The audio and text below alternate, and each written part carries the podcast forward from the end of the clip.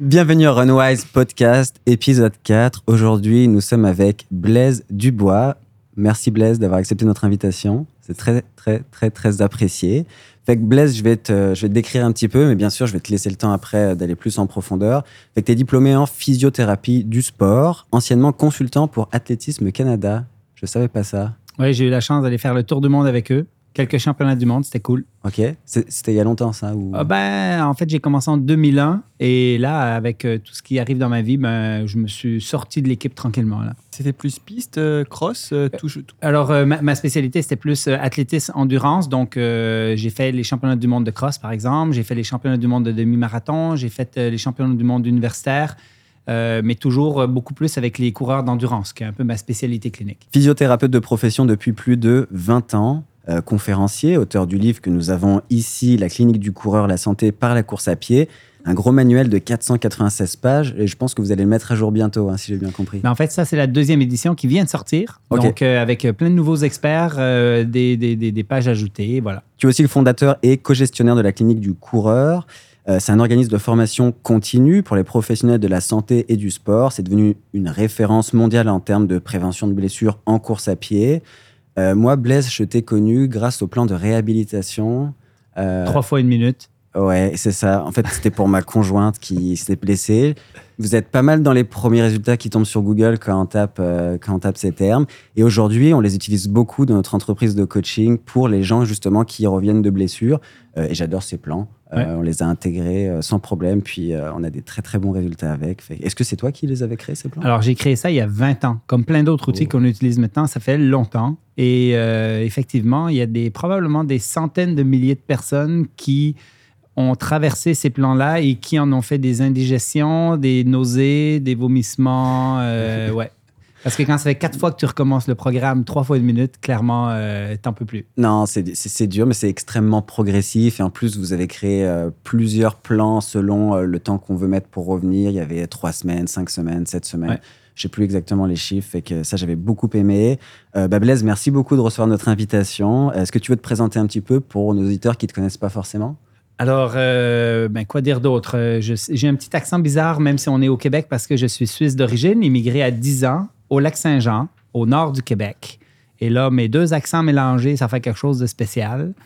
Euh, fait que, mais mon accent suisse revient fréquemment. Moi, j'ai mon père vivait encore en Suisse quand on est immigré au Québec. Toute ma famille est en Suisse, donc j'y retournais tous les étés. Et effectivement, euh, voilà. Donc, euh, après ça, j'ai gradué effectivement en 98 de la faculté de médecine de l'Université Laval en physiothérapie. Euh, ma pratique en physio s'est vraiment concentrée dès le début sur la les coureurs. Plus de 50 de ma clientèle dès la première année, c'était des coureurs parce que j'étais connu dans le milieu de la course. Et j'ai développé une spécialité là-dedans, un intérêt pour la science, pour la littérature scientifique. J'ai publié plusieurs papiers scientifiques là-dessus. On, donne des cours à travers le monde et avec euh, toute mon équipe à la clinique du coureur, parce que maintenant on est 60 et quelques dans le monde. Euh, on a une entreprise en France, on a des marchés un peu partout, on a des speakers qui enseignent les bonnes pratiques et on a une veille scientifique de la littérature, en fin de compte, qui revoit la littérature de façon systématique. Donc, à toutes les semaines, on reçoit tout ce qui est indexé euh, dans les banques de données, puis on trie à peu près 2500 titres à tous les mois pour regarder ce qui est pertinent au niveau médical, prévention des blessures, euh, chaussures, biomécanique et ainsi de suite. C'est Jean-François Esculier, mon collègue, qui fait ça maintenant. C'est moi qui le Mm. faisais au tout début.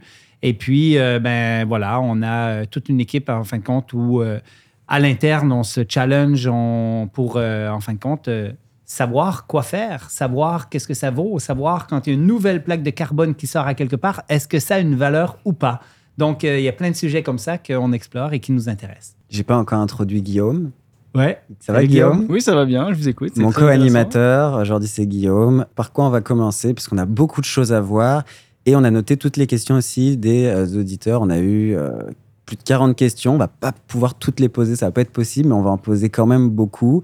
Ça va être à la fin plus euh, du podcast hein, pour passer un peu à travers tous les sujets. C'est quoi qui t'anime le plus avec la clinique du coureur? Historiquement, bien évidemment, c'était la création de contenu parce qu'on a monté des cours pour les professionnels avec des pratiques innovantes, avec des outils que les cliniciens pouvaient utiliser pour devenir des meilleurs cliniciens. C'est notre promesse de marque. Euh, cette revue de littérature, en fin de compte, qu'on faisait systématiquement, nous amenait à, à confronter une pratique qui était parfois aberrante. Donc, moi, comme clinicien, je gradue en 98. Euh, et puis, quand j'ai une tendinopathie d'Achille, ben, je fais de l'électrothérapie, des ultrasons, je fais des étirements, euh, je fais des massages, euh, je fais plein de trucs qui ne servent absolument à rien. Et à travers la littérature, ben, je modifie ma pratique, je réalise qu'il y a des choses, des essentiels que j'ai pas appris à l'université, et on développe des outils, et on développe du contenu, on revoit la science, je monte des cours, on est, je suis tout seul au début à mener cette entreprise, avec après ça Isabelle, ma blonde, et puis euh, après ça d'autres personnes à travers le temps, et puis ben, l'équipe grossit, on donne des cours un peu partout, et le nombre de cours se multiplie. Maintenant, on en a une douzaine, en fin de compte, qu'on donne. On va reparler de ces cours. Euh, donc, dirais-tu que ça naît d'une indignation un petit peu, euh, cette entreprise-là? Euh, non, d'une recherche plus de, une recherche de la vérité, une recherche de qu'est-ce qu'il faut faire comme coureur, parce que moi j'étais un coureur de longue date aussi, un mauvais coureur, mais quand même un coureur. Et euh, en fait, euh, c'est plus de savoir, ok, euh, moi on m'a, on m'a bourré de plein de trucs qui sont que je découvre qui sont faux. Genre, il faut s'étirer avant de faire du sport, il faut porter des grosses chaussures amortissantes, il faut X, Y, Z. La pronation, c'est un problème. Hmm. et là, en réalisant tout ça, finalement, je me dis, ben, il faut vraiment que non seulement j'éduque mes pairs, donc il faut que les professionnels de la santé connaissent la science sur le sujet. Hmm. Et c'est ça qui m'a beaucoup animé dans toute la première partie, en fin de compte, de la clinique du coureur. Maintenant, je suis, euh, j'ai des rôles qui sont plus dans le, le- le- le leadership de l'organisation, comment on vit entre humains dans l'organisation. J'ai aussi euh, des cliniques à Québec. On a 14 cliniques de physiothérapie avec des collègues. Euh, et ce que ça fait finalement, c'est que maintenant, j'ai une partie de mes rôles qui sont plus dans la gouvernance, dans la gestion, dans, dans tout ça. Donc là, maintenant, ma vie est un peu partagée entre plein de, de types de rôles. Mais tu continues quand même, et tu, tu le montres ici, parce que tu es venu avec plein de papiers scientifiques, tu continues de faire toi-même le travail de recherche scientifique. Euh, je pense que tu es abonné à euh, des dizaines de journaux, tu essayes de ne pas laisser passer les nouvelles évidences, les nouvelles preuves scientifiques. C'est quoi l'importance de la science pour toi? Pourquoi la science? Parce que la science, c'est une façon d'acquérir euh, des, des vérités, mais c'est pas la seule. Pourquoi avoir choisi la science?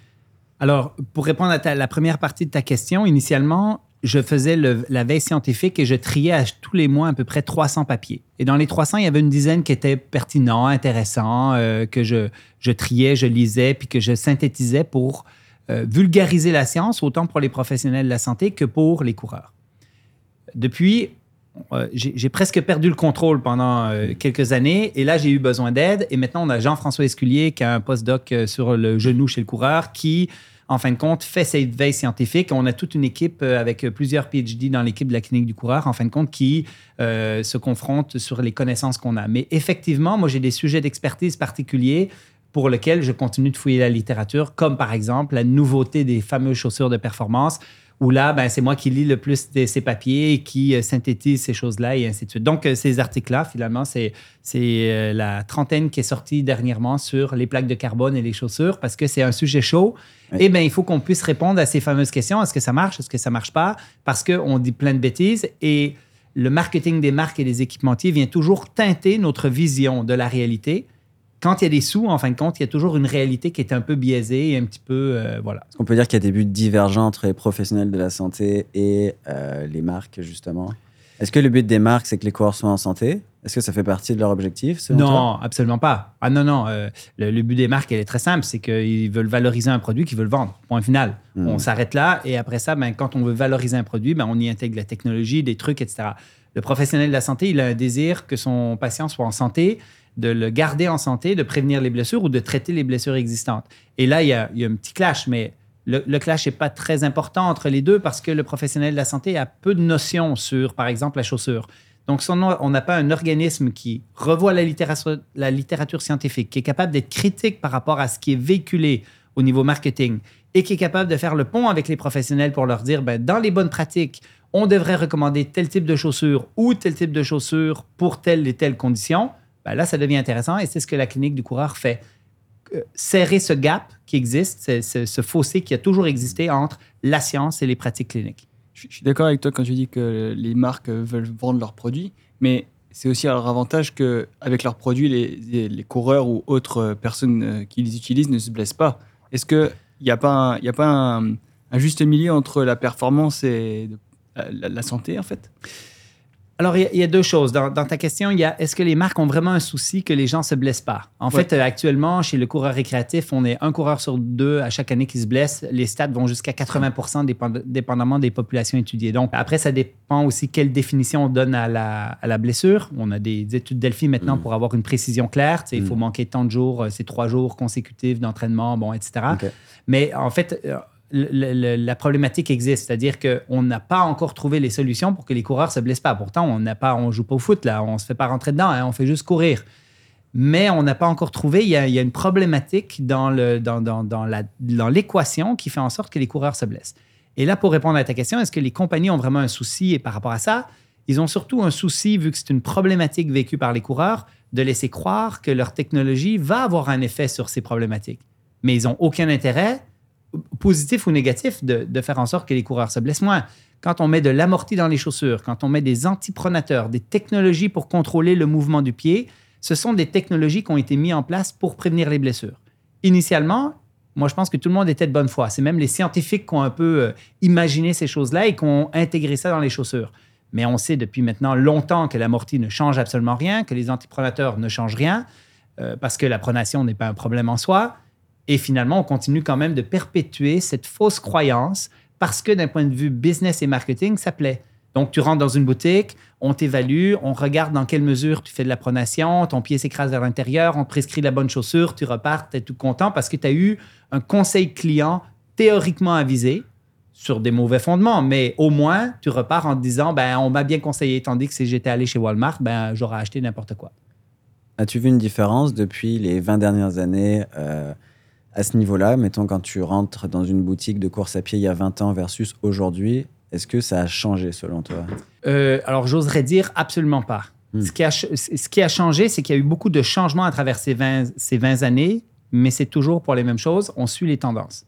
Alors, ce qu'on a observé, c'est que euh, tout d'un coup, on était dans la tendance du plus gros et du plus amorti. Et là, tout d'un coup, il y a le minimalisme qui est arrivé. On a posé des questions et là, il y a eu une vague de minimalistes. Donc, Oui. toutes les compagnies ont embarqué dans le minimalisme. Les five fingers, les chaussures à doigts de pied, etc. Voilà. J'en ai eu d'ailleurs. Alors, les, les Five Fingers euh, étaient dans l'extrême minimalisme, mais si tu prends New Balance, ils ont fait toute la, la ligne des euh, Minimus et compagnie. Tu avais la Pure Line de J'ai eu Brooks. Minimus aussi. Voilà, donc tu avais toutes, les compagnies ont, ont, en fin de compte, voulu désirer prendre une part de marché grandissante au niveau du minimalisme. Donc, ils n'ont pas eu le choix, ben, pas eu le choix d'un point de vue marketing, on va dire, et ils ont pris cette part de marché. Donc, tu as eu une vague qui est arrivée, ça a duré 3, 4 ans, puis à la cinquième année, ça s'est atténué, et puis là, ça a laissé place au maximalisme, parce que là, il y a Oka qui prenait des parts de marché importantes, et à partir de ça, ben, toutes les compagnies ont construit des chaussures euh, ultra maximalistes. Et euh, ben là, ça a monté en, puissance. Et là, dernièrement, la nouvelle, ben dernièrement, ça fait déjà trois ans, quatre ans à peu près que ça a vraiment topé. Ça a commencé en 2017 avec les plaques de carbone de, Nike, mais le, pic a été plus 2020-2021. Euh, là, on en vend, on en vend, et toutes les marques ont fait une chaussure à plaque de carbone. Et ça va disparaître. Hein. Je, ben oui, c'est- c'est c'est clair. En plus, ça sert à rien les plaques de carbone. On en reparlera, mais en fait, la plaque de carbone ne change absolument rien aux Qui est un gros statement, mais ça veut pas dire que les chaussures à carbone ne servent à rien. c'est Exact. La plaque à carbone. Mais La ça, on plaque, va en reparler voilà. plus tard euh, pour la chaussure de la course à pied. Si je reviens un petit peu euh, sur la science, euh, parce que c'est quand même une valeur qui est centrale à la clinique du coureur et à toi-même, est-ce qu'il y a des limites à la science C'est quoi les limites que tu vois, toi qui épluches beaucoup, beaucoup d'articles scientifiques, notamment sur les chaussures?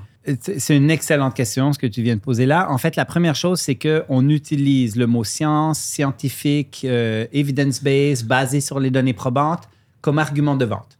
Donc, actuellement, tout le monde, si tu veux vendre quelque chose, ben, tu sais, tu as la nouvelle machine, la nouvelle crème pour la peau, tu as le nouveau truc. Ben, dentifrice et autres. voilà, exactement. Donc, euh, utilisé par les pharmaciens, euh, basé sur des données probantes, euh, scientifiquement démontré. C'est- C'est les- c'est des arguments de vente. Donc, ce que ça veut dire, c'est que comme ça devient un argument de vente, ça perd toute sa valeur. Parce que maintenant, quelqu'un te dit, ah, c'est scientifique, un article qui a montré, ben, tu sais, n'as aucune idée si ça a une valeur ou pas. L'effet du vin sur la santé, ça c'est récemment. Il y a une, une étude euh, canadienne d'ailleurs qui a dit que c'était vraiment des bêtises qui avaient été dites sur euh, association entre euh, santé et un verre de vin par jour. Aujourd'hui, on dit que même zéro verre de vin, c'est beaucoup mieux. Ouais. C'est un bon exemple parce que Maintenant, c'est, ça peut être un justificatif pour aller boire un verre avec les potes et se dire, en plus, c'est bon pour ma santé, quoi. Ouais. Donc ça, c'est des exemples qui sont parlants quand même. Alors, e- effectivement, alors la première chose, c'est qu'on utilise ce mot-là euh, en abondance et euh, mal utilisé, donc ça confond tout le monde parce que n'importe, si moi je veux faire passer quelque chose, j'ai juste à dire, ben, euh,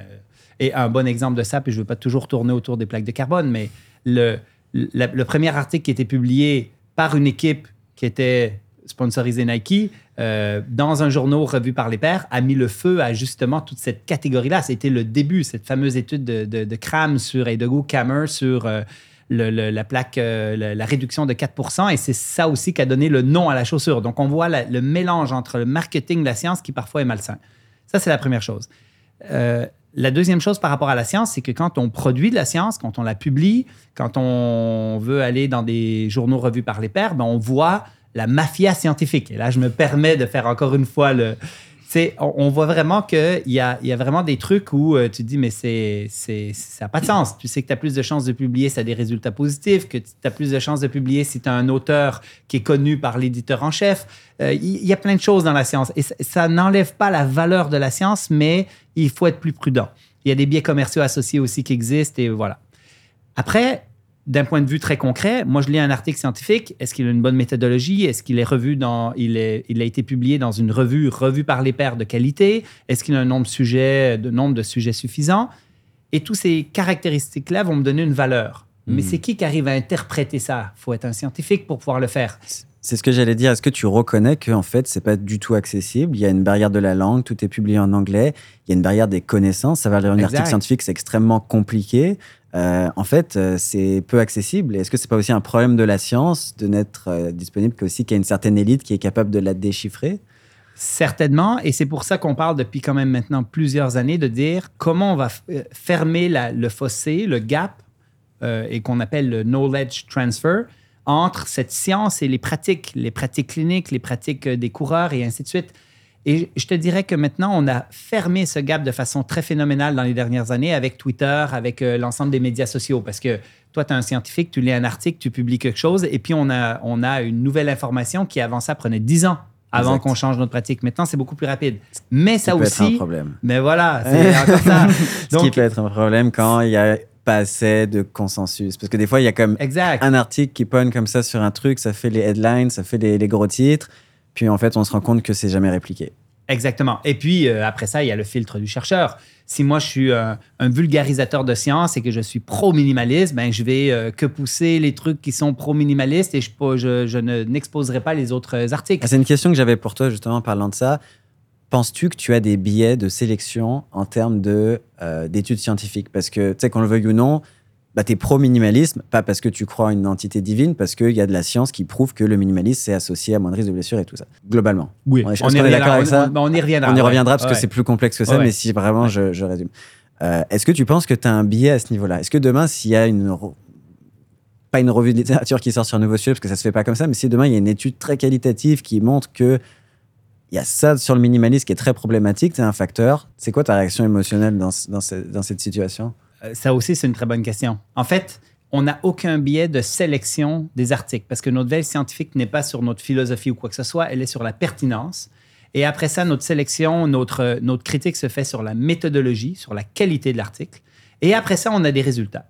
Et ces résultats-là, par contre, on les interprète avec notre propre, propre filtre. C'est sûr que si tout d'un coup, tu me sors un article qui dit euh, euh, je, vais, prendre quelque chose sur la biomécanique. Les cadences très basses, à 140 pas par minute, améliorent les performances et réduit l'incidence des blessures. Moi, j'ai lu 20 papiers sur le sujet qui dit le contraire. Si tu me sors un article comme ça, mon filtre de chercheur va faire en sorte que je vais être très critique. Et là, l'article, je vais le lire, mais pour le démolir, pour dire non, mais attends, c'est quoi cette connerie?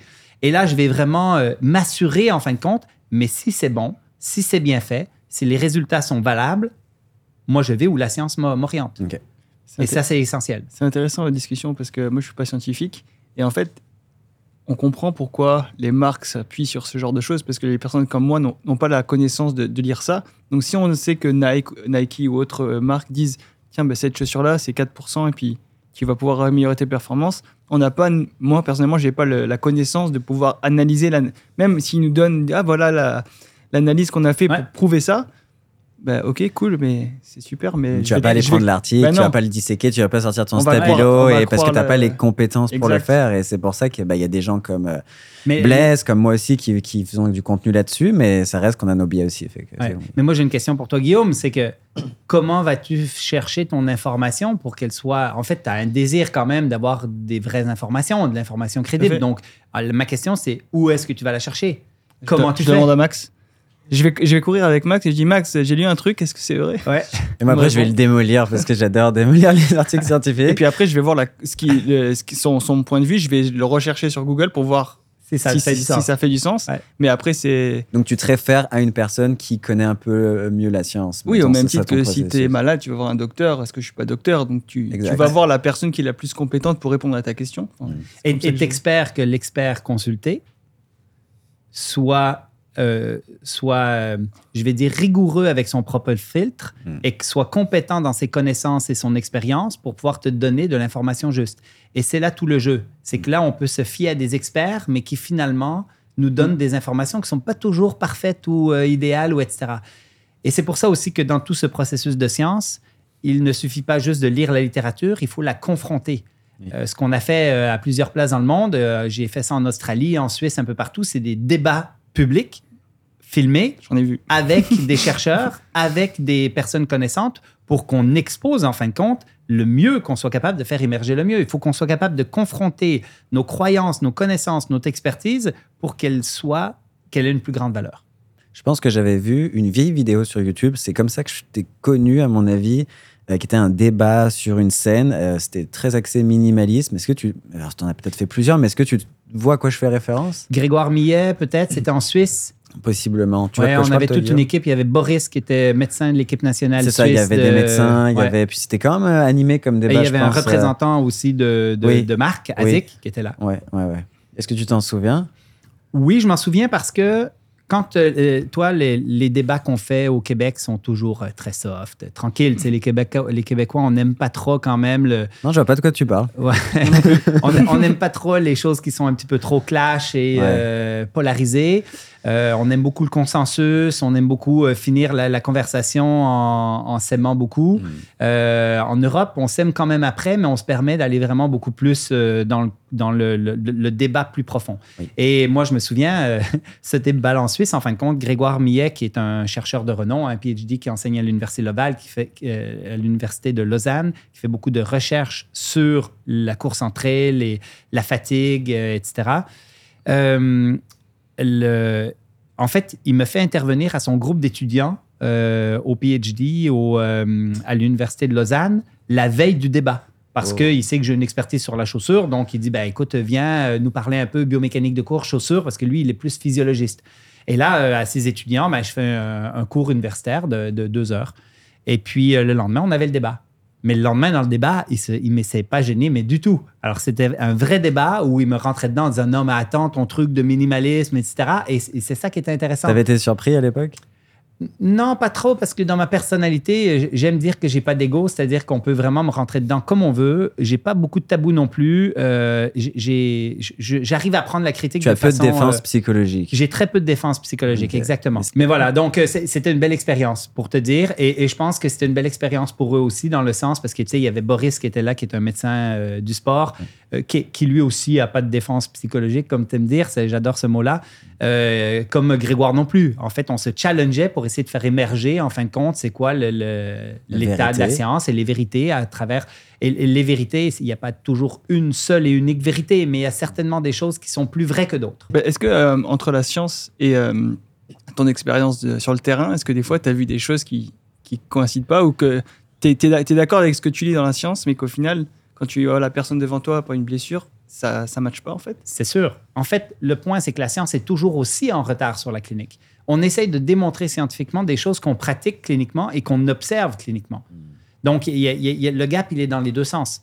Euh, Et effectivement, tu sais, la, la- la science est rarement parfaite. Ils nous sortent tout d'un coup un RCT sur un sujet. RCT Euh, euh, excuse, euh, un, un essai clinique, très bien, merci de me reprendre. Un, un essai clinique où on a pris des gens, on les a séparés en deux groupes, on a fait une thérapeutique avec un groupe, une thérapeutique avec l'autre groupe. Exemple, on a fait une étude chaussures minimalistes, chaussures maximalistes. Qu'est-ce qui se passe avec 16 semaines d'entraînement pour se préparer à un demi-marathon? Et puis, ben, on arrive à des conclusions. Mais là, c'est un papier, c'est un groupe de 40 sujets, c'est euh, une étude qui a quelques biais méthodologiques. Mhm. Donc, la, la science ne doit pas nous dicter quoi faire. Elle doit nous guider sur, ben, on a une partie de la vérité dans cet article. Et maintenant, ce qu'on essaie de faire, c'est d'en avoir plusieurs, de faire des revues systématiques. On les prend tous ensemble, on les met ensemble, on essaie de voir collectivement ces études-là, elles nous disent quoi. Et la science n'est jamais tout noir ou tout blanc. Mm. C'est tout. On est toujours dans les nuances de gris, mais il y a du gris foncé et du gris pâle. Et l'autre chose aussi qui est important par rapport à cette science, c'est que euh, elle est toujours associée à un risque de biais potentiel. Donc, il faut toujours la prendre avec parfois un petit peu de pincette. Et si tu me dis, Blaise, euh, j'aurais besoin de démontrer telle chose, est-ce que tu pourrais me sortir un article? Je suis convaincu que je peux te sortir un, article. On est 100% toujours capable de démontrer quelque chose avec un papier Ouais. scientifique. Puis il y a des, tu sais, je prends vraiment concrètement là pour entrer un peu dans la technique. Quand tu collectes des données, tu peux collecter des données sur, par exemple, 50 variables si tu veux. Ok? Genre, tu pourrais regarder 50 trucs. Donc, si on prend plus dans le domaine de Blaze, on pourrait regarder la cadence, on pourrait regarder l'amplitude de la foulée, on pourrait regarder l'impact au sol. Tu vois, on pourrait mesurer vraiment 50 trucs différents. Et en statistique, plus tu as de variables, plus les chances d'avoir une corrélation significative augmentent. Donc, si vraiment tu veux être sûr que ton étude, elle marche, tu mets 50 variables dedans et tu vas trouver des corrélations. Et c'est ce qui s'appelle le hasard, des fois. Par hasard, tu vas trouver une vérité qui est en fait un hasard. Fait que c'est un peu un gros problème de la science aussi. Puis c'est. C'est une tentation des fois quand tu es au doctorat d'utiliser ce genre de technique parce que bah, en fait tu vas avoir des bourses, tu vas avoir des subventions, il y a des vraies ressources qui vont être la conséquence de ces, euh, de ces significativités. Pour revenir à c'est quoi le dessous de la science ou les problématiques de la science, c'est que quand on fait des études cliniques où on a des groupes, on cherche des moyennes sur des groupes d'individus. Et en fin de compte, la question, euh, et encore une fois, on pourrait prendre l'exemple de, des nouvelles générations de chaussures à plaque de carbone. Est-ce qu'on améliore les performances? On réalise actuellement que c'est très individuel la réponse. C'est-à-dire qu'il y en a qui ont des détériorations de leur économie de course, il y en a qui ont des améliorations de leur économie de course, et après ça, tu fais une moyenne. Alors, même si je te dis que la moyenne est à 1% d'amélioration de la, de la performance, admettons, ça veut dire quoi?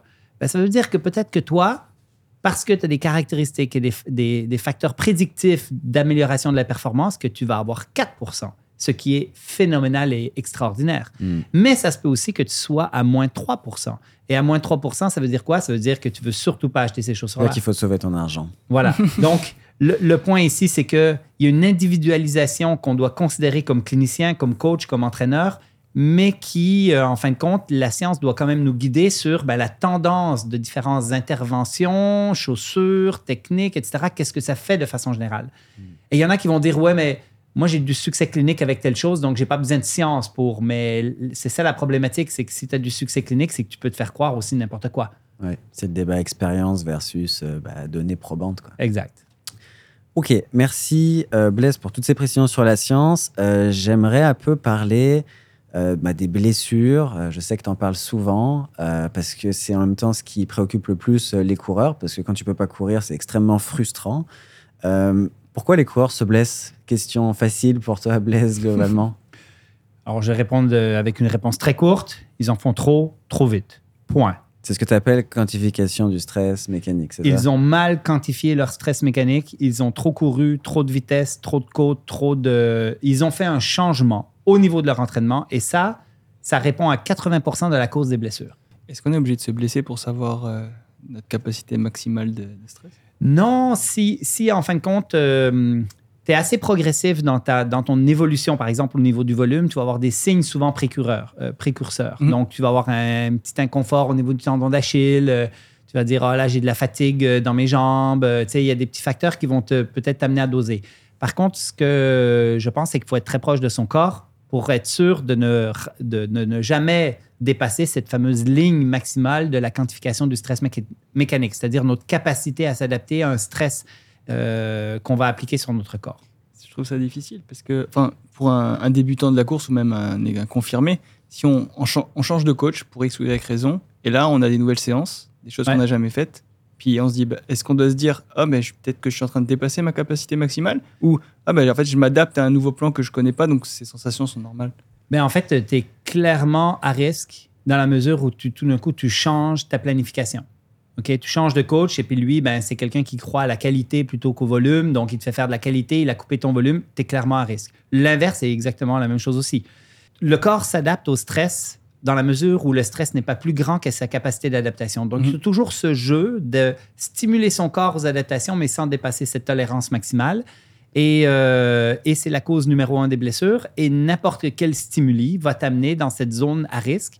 Et euh, le plus grand risque, c'est d'être un débutant, donc pas avoir un gros bagage de course qui t'a amené des adaptations euh, anatomiques, structurelles, qui te rendent plus tolérant, plus robuste, plus solide. Et d'avoir une tête qui en veut beaucoup. Donc, euh, moi, j'ai envie d'aller aux Olympiques. Je veux améliorer le, le- le- le- le meilleur chrono sur marathon au Québec, euh, etc., etc. Et tout ça, en fin de compte, t'amène dans une zone un peu plus à risque. Et si tu as une biologie un peu fragile et t'écoutes pas trop ton corps, ben, tu as le combo parfait pour aller te blesser. Et euh, mettons que certaines personnes qui nous écoutent soient vraiment dans un, objectif de performance. Donc, pour eux, la santé, c'est un peu secondaire et qui veulent vraiment améliorer nos chronos. C'est comme beaucoup de gens en course à pied. Il y a un risque qu'il faut prendre quand on veut faire du plus haut niveau. On est d'accord avec ça Ouais. parce que tu veux pousser ton corps à faire des adaptations et plus tu plus as d'expérience et plus tu dois encore repousser cette limite de kilométrage. Si je prends mon exemple, je suis monté à 219 km durant ma dernière prépa. Euh, si j'avais essayé de faire ça ma première année de course, c'est évident que je me serais blessé assez gravement. Ouais. C'est quoi le niveau de risque et comment on peut l'évaluer ce niveau de risque quand on veut faire du, du plus haut niveau ou, en fonction de chaque personne aussi là? Ben, euh, pour moi, il y a deux risques. Il y en a un qui est plus dangereux, mais beaucoup moins fréquent, euh, qui est euh, tout ce qui est euh, overreaching fonctionnel, non fonctionnel, surentraînement. Donc là, on est dans une fatigue physiologique. Euh, ceux qui s'amènent vraiment loin là-dedans euh, vont payer très, très lourdement. Euh, moi, je connais des, des, des surentraînements qui ont duré euh, cinq ans. là. Mm. C'est-à-dire qu'il y a, il y a un, un réel risque là-dessus. Chez les coureurs, l'avantage, c'est qu'ils se blessent presque tout le temps avant de se surentraîner. C'est-à-dire que le- les facteurs limitants sont rarement la physiologie, mais sont beaucoup plus souvent la mécanique. Si tu veux aller en surentraînement, tu as besoin d'être très solide, d'avoir une sacrée bonne biologie, euh, puis des tendons solides pour ne pas te, te- te blesser, puis amener, aller dans ces zones-là.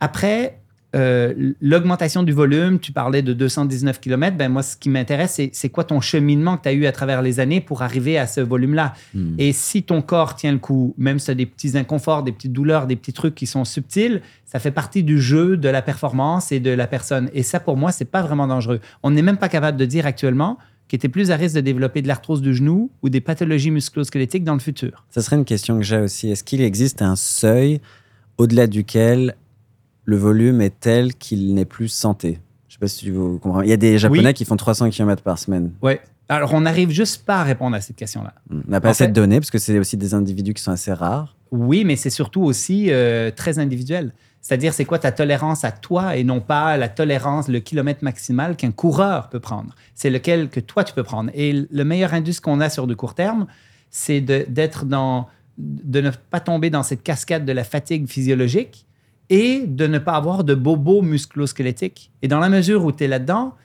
on ne sait pas c'est quoi les limites. On a des ultra-trailers là, qui font des trucs euh, pas possibles, qui, sont bigorexiques et qui courent euh, des quantités astronomiques. Et euh, pour leur santé, on n'arrive même pas à dire que c'est mauvais. Et ces personnes-là, on n'est même pas sûr qu'ils vont développer plus d'arthrose de genoux ou plus de problématiques musculosquelettiques futures. Ça peut même rester sain à des très hauts niveaux de volume. Est-ce qu'on a des données là-dessus, justement? Parce que c'est quand même récent, là, euh, de, faire des 300 km par semaine. Je pense qu'il y a 30 ans, ça devait exister, mais à mon avis, c'était très dur de trouver des gens qui faisaient des 6, 7, 8, 10 000 km par an. Est-ce qu'on a des données là-dessus? Euh, euh, pas à ma connaissance. Euh, les données qu'on a en fin de compte sur, par exemple, l'arthrose de genou, parce que là-dessus, on a beaucoup de Mm. papiers scientifiques et en plus, c'est le sujet de postdoctoral de Jean-François Esculier, qui est mon collègue à la clinique du coureur. Ce qu'on a actuellement, c'est les revues systématiques ont réussi à classifier les athlètes élites. On, quali- on qualifie d'élite quand tu as été, euh, t'as été payé pour courir, ou tu es allé à un championnat du monde, ou aux Olympiques, ou un championnat d'Europe. Et là, donc, c'est une catégorie. Au Québec, on s'entend des élites, on n'en a pas beaucoup. Non. OK?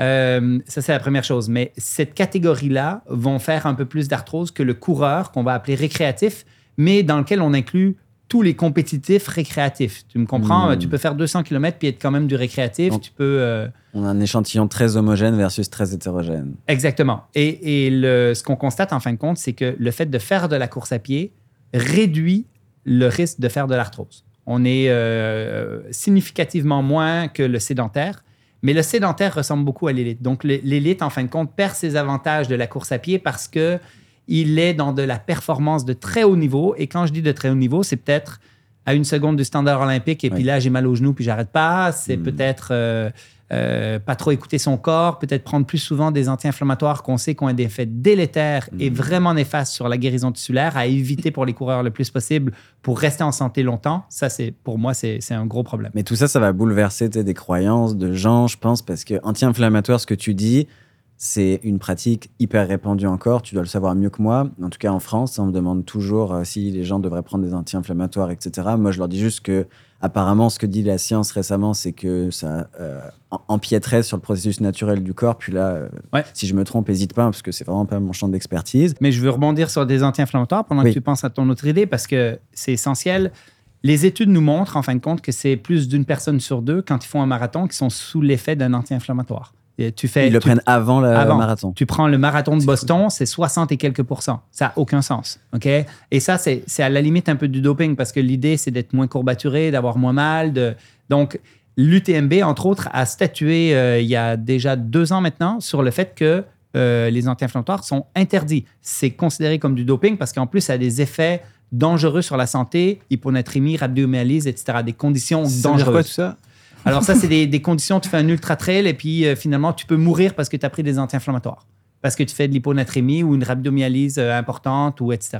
Euh, tu, des hospitalisations à l'UTMB. L'UTMB, c'est l'ultra trail du Mont Blanc. C'est un Mm. ultra trail autour du Mont Blanc. Euh, Il y en a euh, une dizaine par année et c'est des conditions beaucoup associées à l'automédication. Les gens prennent des anti-inflammatoires. Donc, depuis deux ans, ils ont interdit les anti-inflammatoires en ultra trail. Est-ce qu'il y a un effet analgésique des anti-inflammatoires qui fait qu'on Oui. ressent moins la douleur à l'effort, etc. Probablement. Dans ce sens-là, ce serait un peu du doping. Mais pour revenir aux anti-inflammatoires chez le coureur, vous allez faire votre jogging, tu dis ah j'ai un peu mal à mon tendon d'Achille, je vais me prendre des Advil, c'est en vente libre, c'est facile, ou Motrin, ibuprofène, etc. Mhm. Et là, on sait actuellement qu'en prenant des, molécules anti-inflammatoires, tu empêches la guérison tissulaire optimale. Donc, ce que ça fait, en fin de compte, c'est que tu viens de faire un- une activité physique qui vient traumatiser ton tendon, ton muscle, etc., et t'empêche les adaptations optimales. Et tu ne t'adapteras pas si tu prends des anti-inflammatoires, et ça va plus loin que la la- l'anatomie et que les tissus, ça va aussi sur la physiologie. Ça interfère avec certaines enzymes qui font en sorte que ton une heure de jogging ne sera efficace que comme un 20 minutes si tu prends des anti-inflammatoires. Et ça, j'adore dire ça parce que les gens, euh, de savoir que ça empêche un peu leur guérison tissulaire, ils s'en foutent. Mais si je leur dis, tu- c'est comme si tu t'entraînes deux fois moins, ah, là, ils sont un peu plus euh, attentifs. Et Ah pour, oui. pour s'adapter, alors il faut faire quoi dans ce, dans ce contexte-là? Est-ce qu'il faut euh, lever le pied ou justement re- continuer à, à être mobile pour pouvoir continuer à s'adapter et à guérir plus rapidement? Alors, c'est trouver ce jeu optimal entre je finis mon entraînement, je sens qu'après ma longue, j'ai un peu de fatigue, j'ai un petit peu de courbature, mais ça, dure une journée. Le lendemain, je peux aller recourir un peu un petit jog et le surlendemain, je peux rejogger et trois jours après, je me fais une séance d'intervalle. Et là, ça veut dire que tu es probablement dans cette zone limite supérieure où tu vas créer le plus d'adaptation et physiologique et structurelle anatomique. Si tu, si tu dis que le but, c'est de, euh, d'avoir des stimulations fréquentes pour que le corps s'adapte plus vite, je pense que c'est un peu ça l'idée. Est-ce que tu penses que le fait de courir deux fois par jour, ça peut avoir un intérêt pour justement les gens en réhab? Parce que ce serait tout l'inverse de ce que tu penses.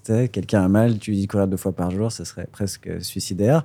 Mais par rapport au modèle dont tu parles, ça ferait du sens. Oui, et c'est une recommandation que je fais fréquemment. Pas nécessairement de courir deux fois par jour pour des récréatifs, mais de courir, exemple, tous les jours. Moi, j'ai beaucoup de patients qui disent, ben, tu sais, j'ai un peu d'arthrose au genou, je suis un peu fragile, donc je cours deux fois ou trois fois par semaine. Puis le reste du temps, je fais du vélo, de la natation ou je me repose. Euh, c'est une très mauvaise recette. Si on veut vraiment euh, s'assurer de ne pas se blesser, il faut que tu cours tous les jours. Non seulement il y a une adaptation structurelle qui se fait par la répétition de stimuli, mais en plus, tu as une désensibilisation de tes structures, tu as un apprentissage neurologique, c'est-à-dire un apprentissage de ta foulée qui devient plus optimal à courir plus fréquemment.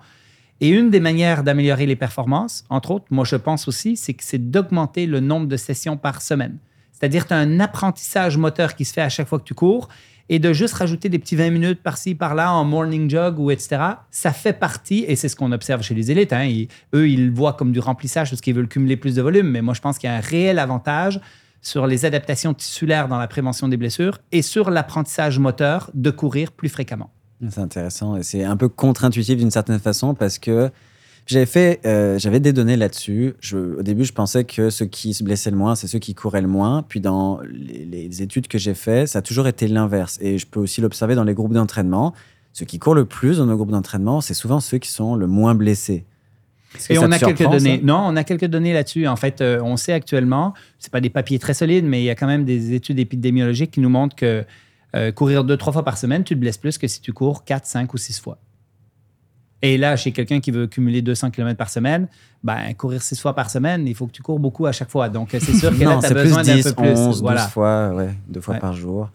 Et Euh, les Kenyans vont euh, jusqu'à trois fois, euh, et j'ai hâte de voir parce qu'on va bientôt là-bas. Mais euh, Ouais, exactement. Puisque j'ai lu, bah, il y, a eu, y a eu quelques trucs qui se sont écrits sur doublé versus triplé. Et euh, là, c'est vraiment de l'expérience parce qu'il n'y a pas assez de data là-dessus, Ouais. parce qu'il n'y a pas assez de gens qui le font. Mais globalement, deux serait plus optimal que trois parce que j'imagine qu'il y a un maximum aussi. Est-ce que le corps peut encaisser Est-ce qu'il y a une fenêtre Parce que là, on parle d'adaptation. Je voudrais juste qu'on prenne le temps d'expliquer ce que c'est. Parce que toi, adaptation, c'est un mot que tu dois prononcer mille fois par jour. Mais il y a plein de gens qui ne l'entendent pas souvent. Une adaptation, euh, je vais te laisser le faire parce que je pense que ça va être, euh, ça va être plus, plus clair. Est-ce que Ouais. tu peux nous expliquer Et c'est quoi qui s'adapte surtout? Alors, tous les tissus stimulés par un stress mécanique vont s'adapter. On appelle ça la mécanotransduction, la mécanothérapie. Euh, et je vais prendre un exemple très simple. Vous euh, montez sur la pointe des pieds, vous mettez en tension votre tendon d'Achille et cette tension va stimuler les ténocytes, les petites cellules dans votre tendon pour fabriquer du collagène et augmenter la tolérance du tissu. Et tous les tissus s'adaptent au stress qu'on lui applique. Donc, un, ten- un tendon devient de plus en plus solide à force de répétition de tension. Un os devient de plus en plus solide à force de percussion. Un cartilage, c'est la même chose. Un cartilage, c'est quand il y a un, un impact au sol, en fin de compte, qui va se solidifier. Et c'est de la mécanothérapie, c'est-à-dire que ça prend un stress mécanique qui va se traduire par un processus biologique de- d'adaptation tissulaire. Et les tissus deviennent juste plus tolérants, Plus fort. plus forts, Et- plus résistants. Et est-ce que tu parlais d'arthrose justement, puis c'est ça le point que, que je voulais aborder. Euh, je pense qu'on a pensé pendant longtemps que le cartilage, ça pouvait pas se régénérer. Puis là, dis-moi si je me trompe. Ça fait combien de temps que on, on- recommande aux gens qui ont de l'arthrose de courir Est-ce qu'on le recommande déjà? Est-ce que c'est assez recommandé? Et euh, Certainement. En fait, euh, pour synthétiser encore cette version-là, on sait que les coureurs ont moins d'arthrose que les non-coureurs, euh, qui vivent, s'ils en ont, qui vivent mieux avec, donc ils ont moins de symptômes relatifs à un même degré d'arthrose. On sait que même si tu es en âge avancé, même si tu n'es pas un coureur, tu as des avantages à commencer la course à pied de façon graduelle et progressive en écoutant ton corps pour retarder les prothèses totales de genoux, de hanches, etc. Donc, et, et on sait, euh, ben, il y a plein de- de- d'études encore sur l'épaisseur du cartilage, la densité du cartilage, la course à pied est la meilleure chose qu'on peut faire pour adapter ce tissu-là et prévenir, en fin de compte, euh, une dégénérescence accélérée. est-ce que c'est une recommandation qui est, qui est assez faite par les médecins généralistes euh, au Québec, en France? Certainement pas si on revient 10, 15, 20 ans en arrière, mais j'espère que maintenant, avec toute l'éducation qu'on fait des professionnels de la santé, avec tous les podcasts où on en parle, avec tout ça, qu'à un moment donné, on va commencer à savoir que la course à pied n'est pas dommageable pour les articulations. J'espère. Et pourtant, encore une fois dans les commentaires, il y a quelqu'un qui disait que, bon, on en reparlera tout à l'heure, mais que son médecin généraliste lui avait Ouais. interdit, si on peut utiliser ce mot, de faire de la course à pied parce qu'il avait des problèmes d'arthrose. Ouais. Fait que vous avez, il y a encore du travail pour la clinique du corps, puis c'est quand même bon signe parce que votre quête n'est pas terminée. Je veux juste rajouter une petite chose que tu as dit tout à l'heure, le deux fois ou le trois fois par jour, parce que c'est très intéressant. Euh, euh, je pense pas qu'on ait de données, euh, et c'est pas mon, mon sujet d'expertise sur la, la- la physiologie, l'amélioration de la performance, mais sur les données, euh, le- la- par exemple, la densité osseuse, on sait que tu as besoin d'une certaine récupération entre deux stimuli pour faire en sorte que tu restes dans un, dans un anabolisme tissulaire, donc que tu construises de l'os plutôt qu'un catabolisme où tu le dégrades. Mm. Quand tu viens mettre un stress important, j'ai fait une course de deux heures ce matin, ben, tu vas pendant un certain temps avoir fragilisé ton os. Et là, ce qui va arriver, c'est que tu vas stimuler avec la mécanothérapie dont on parlait tantôt, tu vas solidifier cet os, mais c'est un processus. Et là, le processus s'enclenche. Et si jamais tu remets un stress trop régulièrement, trop fréquent et trop proche de l'autre, ben, tu cumules des stresseurs qui sont négatifs. Ce qu'on sait, par exemple, sur certaines euh, données osseuses, par exemple, c'est qu'on essaye d'avoir un minimum de 6 heures entre deux stress plus conséquents. Donc, euh, moi, ce que je donne, par exemple, à mes patients qui ont des tendinopathies, c'est de leur dire, ben, j'aimerais ça avoir deux stress mécaniques par jour. J'aimerais ça que tu fasses un exercice le matin. Puis si tu vas courir, c'est un exercice en soi. Tu vas stresser ton tendon deux fois dans la journée. Et chez les athlètes de haut niveau, je me permets d'aller à trois fois par jour, mais il faut que je respecte le 6 heures. Donc là, il faut que j'étire. C'est matin, midi, soir. Il faut se lever tôt, du coup. Voilà, exactement. Moi, la, question, c'est euh, est-ce que pour toi, tout le monde est capable de courir? Parce que souvent, euh, j'ai des amis qui me disent Mais comment tu fais pour courir? Moi, j'y arrive pas, etc. Est-ce Mm. que tu penses que tout le monde, biomécaniquement ou autre, est capable de, de faire de la course à pied? Ben, on, on a évolué depuis des millions d'années par la course à pied, par le mouvement, par le déplacement, la marche. Et euh, effectivement, dans ma pratique, je pense que j'ai, euh, ça se compte sur les doigts d'une main, le nombre de patients à qui j'ai dit c'est pas une bonne idée que tu cours. Et c'est certainement pas parce que la personne faisait 300 livres, 150 kilos. C'est certainement pas parce qu'elle avait de l'arthrose au genou. Euh, il y a quelques petites conditions où ça devient un petit peu plus complexe. Des conditions euh, neurologiques, des conditions de, de sténose foraminale euh, le- vertébrale dans mon domaine. euh, c'est des pathologies où c'est un peu plus compliqué, mais sinon, de façon générale pour la population, c'est 99 Hmm. des gens qui peuvent faire de la course à pied et qui vont avoir des effets phénoménaux sur leur vie, leur santé, s'ils commencent la course à pied. Hmm. Je pense que ce serait presque des pathologies psychologiques, en fait. Par- On sait, par exemple, qu'avec les troubles alimentaires, il faut faire attention à la reprise du sport. Parce que justement, tu peux venir renforcer des défaillances psychologiques en faisant du sport. Sais, tu peux tomber dans de la bigorexie, comme euh, Blaise en a parlé tout à l'heure. Fait que ça peut être un exemple, là. Euh, fait que ça s'est compté sur les doigts d'une main, sachant que tu as vu des milliers de personnes en consultation. là. Quand même. Ah. Donc, c'est extrêmement rare, là. De, de- Ouais. de- D'accord. Mais e- effectivement, vois-tu, chez les personnes, par exemple, moi, j'ai- j'ai des personnes qui me consultent qui ont des syndromes de REDS, Relative Energetic Deficiency in Sport. C'est le. Pas manger assez, globalement. Pas manger assez ou combiné à de l'anorexie ou etc. Euh, la course à pied fait partie du, du trio, là, toi. Oui. Donc, euh, euh, si tu leur coupes la course à pied, ben, c'est peut-être pas toujours non plus la solution court Non. terme, mais il faut bien gérer Doser, cet environnement-là. etc. Exact. Exactement. Est-ce que, euh, concernant les blessures, est-ce que courir le matin à jeun, courir euh, au lever du, du- du lit ou courir le soir ou courir le midi, est-ce qu'il y a une période dans la journée où on est plus propice à se blesser ou ça, il n'y a pas du tout de... Le, le fait d'être à jeun n'a rien à voir avec les blessures. Mhm. À la limite, on peut même se questionner si on n'est pas fait pour courir à jeun, parce qu'on partait après, euh, la- on partait chasser euh, sans avoir mangé. C'est après, quand on mangeait, qu'on se reposait puis qu'on faisait rien.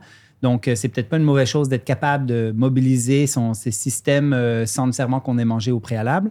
Ça, c'est une chose. Mais sur les blessures, ça n'a aucune influence.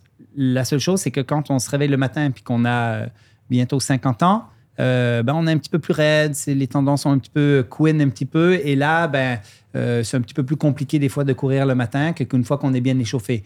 Mais quand on est jeune, il n'y a pas de, y a pas de, a pas de règle, aucun problème. Je pense qu'on peut parler un peu de technique de course. Je pense que ça, c'est vraiment une de tes expertises avec les, les chaussures. Est-ce qu'il y a une bonne technique de course? Il y a des mauvaises techniques de course.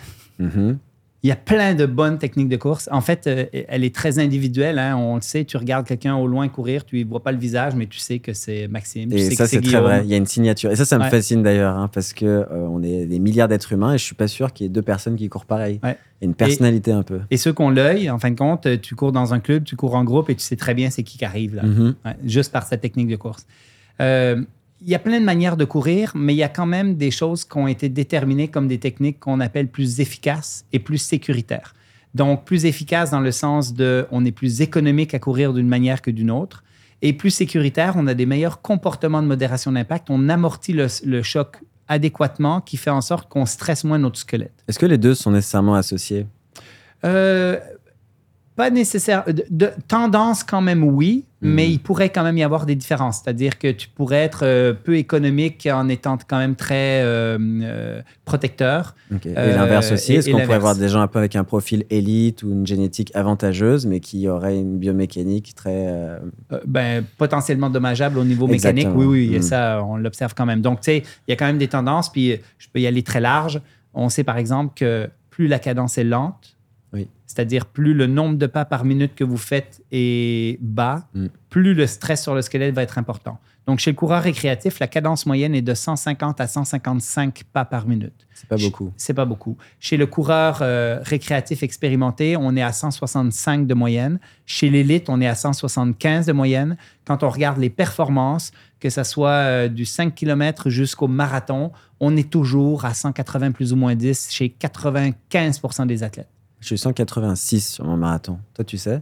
Je sais pas, mais euh, moi je suis autour, plus autour de 175 euh, durant Toi, tu as des très mais- grandes jambes aussi. Est-ce que Ouais, ça joue? la j'ai taille- une- enfin, là, c'est- On a quand même 20 cm de J'ai différence. des on ne voit jambes, pas là, mais. mais j'ai- je suis pas du tout souple, fait que l'amplitude de ces pas- t'es pas jambes-là, mobile non, Ok. ça, mais je sais pas si ça joue là, mais j'imagine que oui, mais En fait, il y a une, une corrélation qui est faible entre la grandeur de la personne et la cadence pour la course, mais beaucoup plus importante pour la marche.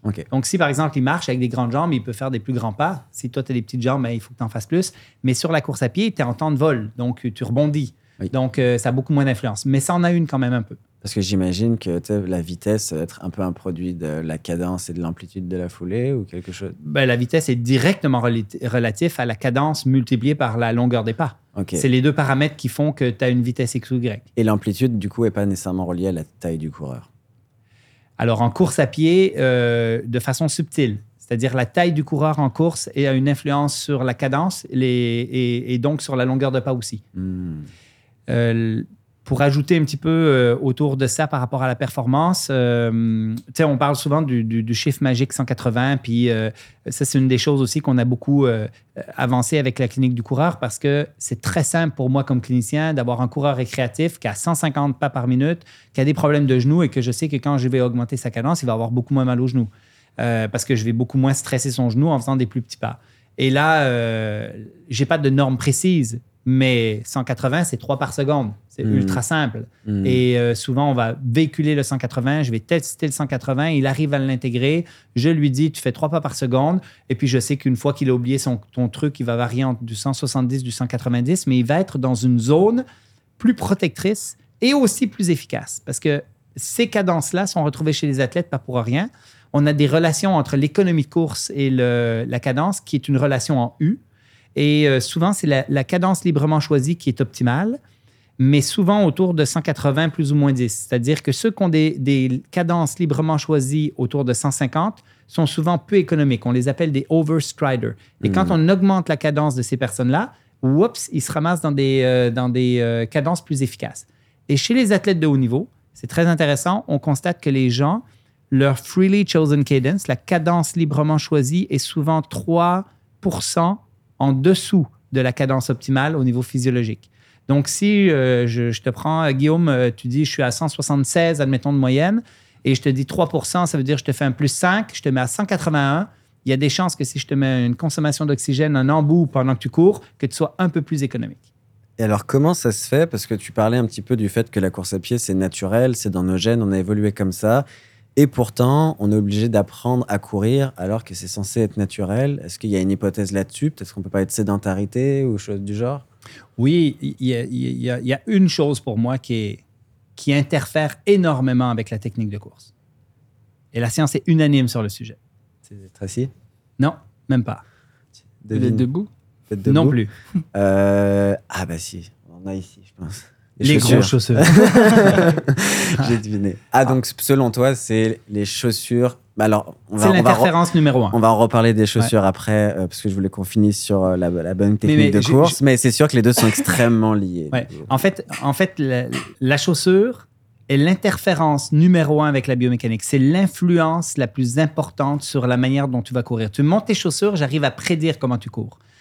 Et puis, le- le- ce qui sauve les athlètes de haut niveau, c'est qu'ils ont tellement cumulé de volume, c'est qu'ils ont affiné leur technique de course, autant au niveau protection qu'au niveau performance, qu'au niveau économie.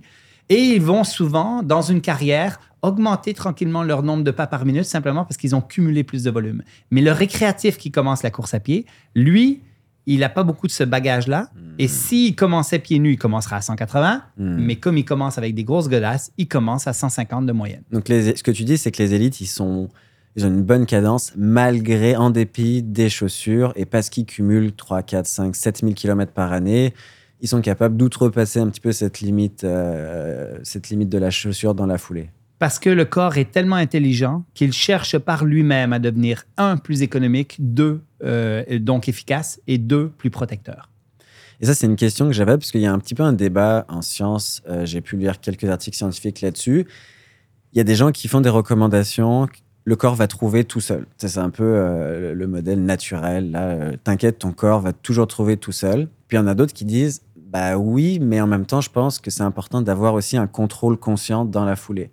Tu sais, il y a eu beaucoup de- d'études qui ont essayé de voir s'il y avait une différence dans l'économie de course entre corriger des, des- des choses volontairement ou vraiment laisser le corps aller. Euh, J'avais même une, une étude qui montrait que euh, les, les- les coachs étaient très mauvais pour hiérarchiser leurs propres coureurs par économie de course. Ils montraient qu'en fait, ils en étaient incapables. Je sais pas si tu, tu l'as sûrement Oui, lu, oui, cette étude, parce qu'elle était super. Ouais. Moi, je l'avais trouvé géniale à lire, Ouais. là, cette étude. Euh, T'as un avis euh, là-dessus? Alors, de- deux choses l'une. D'abord, on intellectualise beaucoup trop pour moi la, la technique de course. Ça, c'est la première chose. Donc, euh, et, et pour répondre à ta première question, c'est que euh, dans, dans les deux écoles, en fin de compte, laisser le corps aller ou la première chose qu'il faut faire, c'est enlever les interférences. Si on veut s'assurer que le corps retrouve sa, son, je vais dire son naturel, j'aime pas tellement ce mot-là parce qu'il est sur, surutilisé aussi, mais Hmm. si on veut s'assurer en fin de compte qu'on n'interfère pas avec une biomécanique optimale et qu'on laisse le corps justement trouver ce qui est optimal pour lui au niveau économique et au niveau protection, ben, il faut qu'on enlève les interférences. Donc, si l'interférence numéro un qu'on a actuellement, c'est euh, la chaussure moderne qui euh, annule des sensations au niveau du pied, qui vont ralentir la cadence, qui vont nous augmenter les attaques talons, augmenter les forces d'impact au sol et ainsi de suite. Donc, si, admettons, on, on a un coureur qui dit, ben moi, je veux faire de la course à pied, puis il commence pieds nus, parce qu'il reste dans le sud de la France, parce qu'il reste à quelque part où il fait bien chaud, il n'est pas au Québec comme aujourd'hui où il fait moins 40. Euh, et là, ça fait en sorte, en fin de compte, que cette personne-là, elle commence pieds nus. Moi, j'ai aucun doute qu'elle va bien courir. Aucun. On peut le laisser aller complètement. On n'est pas obligé de donner aucun conseil sur la biomécanique. Le problème qu'on a, c'est qu'on est dans un monde moderne où d'abord on est très sédentaire, on a perdu un petit peu nos habilités à bouger et ainsi de suite. C'est la première chose. On met des chaussures qui interfèrent avec cette biomécanique. Et là, ben, c'est là qu'on qu'on peut donner des conseils, comme par exemple, ben, eh, euh, fais des petits pas volontairement pour essayer de, de se rapprocher de ce que normalement on aurait eu sans avoir ces grosses chaussures. Et euh, c'est pour ça aussi que ça me fait toujours sourire, parce que là, on est dans la mode qu'il faut corriger la biomécanique, où on intellectualise ces choses-là, mais on ne veut pas toucher à la chaussure. Non, c'est vrai qu'on intellectualise beaucoup. Puis, euh, moi, en tant qu'entraîneur, j'ai beaucoup de difficultés à donner des conseils. Des fois, tu vois une biomécanique qui n'est pas spécialement agréable à l'œil, mais ça dit en aucun cas si cette biomécanique, elle est problématique pour le coureur. J'ai moi-même fait l'erreur, tu sais, je, je le reconnais. Là, des fois, je donnais des conseils. Puis, en lisant plus de sciences, en suivant votre contenu et tout, je me suis rendu compte que j'avais pas vraiment de justification Ouais. probante de donner des, des conseils parce que peut-être que sa foulée serait plus belle, mais peut-être qu'il va se blesser aussi avec une foulée plus belle. Mais en fait, c'est- notre œil de notre œil de normal, c'est-à-dire que toi, tu as, une, une distribution normale de tous les gens que tu vois. Oui. Et quand on est dans les deux écarts TP+, de Mm. particularité, les genoux partent vers l'extérieur, les genoux partent vers l'intérieur, les bras sont très ouverts, Hmm. euh, ça nous plaît pas. Mais finalement, euh, on n'a aucune idée. Et, et ce que Non. tu disais tout à l'heure, les études sont assez claires. On est incapable actuellement de prédire l'économie de course en regardant quelqu'un courir, même quand tu prends des, Hmm. des coachs expérimentés.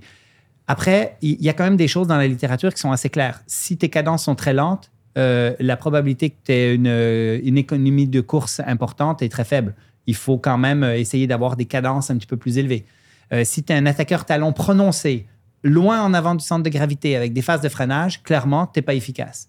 Mais après ça, tu peux avoir des attaques talons avec des angles pied-sol qui sont moins prononcés, qui sont plus proches du centre de gravité, qui sont tout à fait adéquats et que certains coureurs élites vont même euh, développer, en fin de compte, une économie de course optimale avec ces techniques-là qui ne nous plaisaient pas dans le temps, mais que maintenant, on les laisse aller. Est-ce que c'est ce qu'on appelle euh, attaque talon proprioceptif? J'ai beaucoup lu ça. Est-ce que c'est un peu les termes qu'on utilise ou pas spécialement? Oui, en fait, ça, c'est un, terme euh, inventé par la clinique du coureur qui, euh, qui, qui, maintenant, on ne sait plus d'où ça vient, mais finalement, ce n'était pas un super bon terme pour décrire ce qu'on voulait décrire. Mais effectivement, dans les attaqueurs talons, ben, on a des attaqueurs talons avec des angles de 45. La moyenne chez les coureurs est de 18 degrés. La majorité sont entre, euh, on va dire, 10 et 25, 15 et 25 degrés. Et le talon proprioceptif, c'est un talon qui est beaucoup plus proche du, du mi-pied, donc du à plat. Et ce talon-là, en fin de compte, ben, comme il a un angle moins prononcé, va amortir un petit peu plus et un petit peu plus adéquatement. Est-ce qu'il y a aussi un facteur de vitesse de rabattement de la foulée? Parce que tu sais, on peut imaginer qu'une fois que le talon touche, selon que le pied va très très vite griffer le sol, un petit peu comme on apprend un peu dans les écoles, versus, je sais pas si tu vois ce que je veux dire, est-ce que ça peut être un facteur aussi, du coup peut-être la vitesse aussi de course? Oui, ce que tu soulèves là, c'est que tu vois ta photo euh, dans un marathon où tu es dans les airs et tu as une belle, euh, un pied armé en flexion dorsale qui, ne va attaquer, mais qui ne touche pas encore. sol. Et on ne sait pas comment ça va finir. Exact, exactement. Et c'est là que c'est dangereux parce que si tu les vois à 2 cm du sol, tu n'as aucune idée qu'est-ce qui se passe après. La réalité, en fin de compte, c'est qu'on vient se positionner. Les athlètes de haut niveau viennent pas trop loin, hein, mais. Et là, en fin de compte, la question, c'est au moment où je touche le sol, est-ce que j'ai des vecteurs de force vers l'avant, donc des phases de freinage? Est-ce que j'ai un angle très prononcé avec une force d'impact important qui m'amène à devoir résister ce- cette descente de pied au sol? Tout ça, c'est des facteurs, mais ça, ça prend du vidéo et ça prend, il faut être, il faut voir la position du pied à, à la position au sol et non pas dans les airs comme on voit nos photos de marathon. Comment vous faites concrètement euh, à la clinique? Est-ce que vous avez un, un, un système de vidéo avec beaucoup d'images par seconde pour faire pause et pour pouvoir exactement voir à quel moment? Est-ce que vous utilisez ça ou est-ce que maintenant à l'œil, tu es capable de le dire euh, Il y a une attaque talon Euh, non, à l'œil, c'est, ça peut rester quand même compliqué. On a des techniques. hein. Il faut suivre le pied plutôt que de regarder une image statique. Il y a plein de petits trucs qu'on peut utiliser. Idéalement, tu es sur un tapis et non pas sur le, le sol parce Mhm. que sinon, ça passe trop vite. Euh, on a des caméras 3D qu'on peut utiliser dans les laboratoires comme au CIRIS quand on fait des études. On a des, caméras Vicone qu'on appelle 3D qui complexes. Mais maintenant, avec les téléphones intelligents, tu peux mettre des ralentis où ils te mettent vraiment des images très clean, très propres. Et en fin de compte, tu fais euh, une vidéo de quelqu'un qui passe en avant et tu peux le repasser au ralenti et vraiment voir la position du pied. Et c'est vraiment maintenant, avec les nouvelles technologies qu'on a, c'est ultra facile de voir euh, qu'est-ce qu'il y en a. Ok. Fait que je pourrais faire ça avec mes athlètes. Est-ce que ça vaut le coup de mesurer l'angle ou c'est déjà euh, pas nécessaire et trop technique? Euh, ben en fait, la, question, c'est pourquoi on veut mesurer ces, ces- ces- particularités biomécaniques? Euh, mesurer une attaque talon juste de façon isolée, sans regarder c'est quoi la verticalité du tibia, sans regarder combien loin en avant du centre de gravité est, euh, sans faire de corrélation avec euh, les pathologies que le patient a ou son efficacité de course, donc avec une consommation d'oxygène associée, ben, on peut se poser la question dans quelle mesure c'est vraiment pertinent. Mhm. C'est très rare que je vais donner le conseil à un client d'arrêter d'attaquer du talon.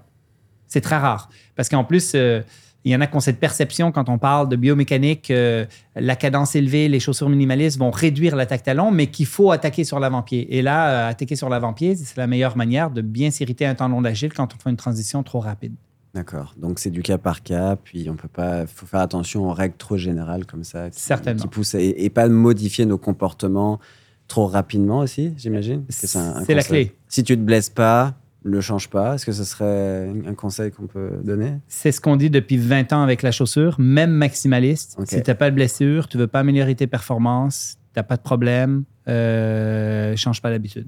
Est-ce que c'est la même chose? Parce que là, on parle beaucoup des adultes et des coureurs euh, aguerris ou non. Mais est-ce que c'est pareil chez les enfants?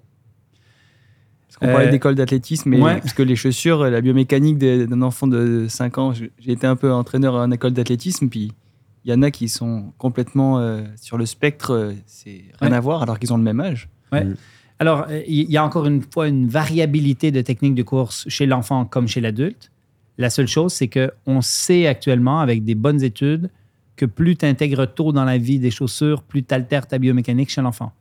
Euh, tu ralentis ta cadence, tu augmentes tes forces d'impact. On a des revues systématiques, Wagener, c'est exactement la même chose que chez l'adulte. Les enfants devraient être pieds nus le plus longtemps possible, ou sinon avoir des chaussures minimalistes au moment où ils commencent à porter des chaussures et le plus longtemps en âge. Et autant pour courir que dans la vie de tous les jours. Est-ce que tu en connais des chaussures minimalistes? Non, c'est une bonne transition parce que je sais que vous avez sorti des chaussures à la clinique du coureur.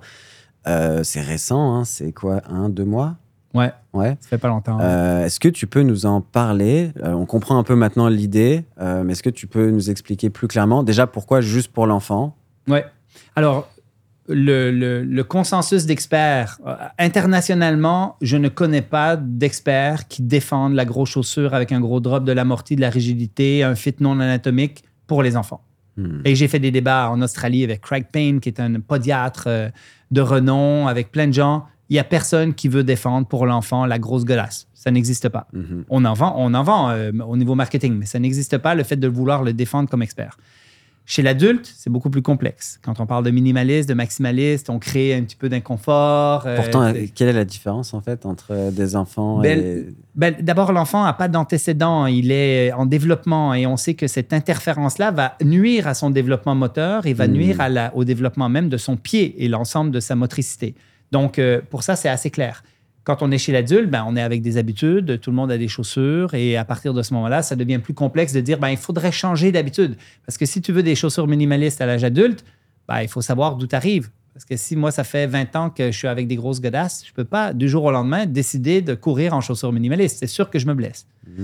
Chez l'enfant, il n'y a pas cette question-là. Donc, il y a un consensus d'experts. Donc, la première chose, c'est ça. La deuxième chose, c'est qu'est-ce qui existe sur le marché?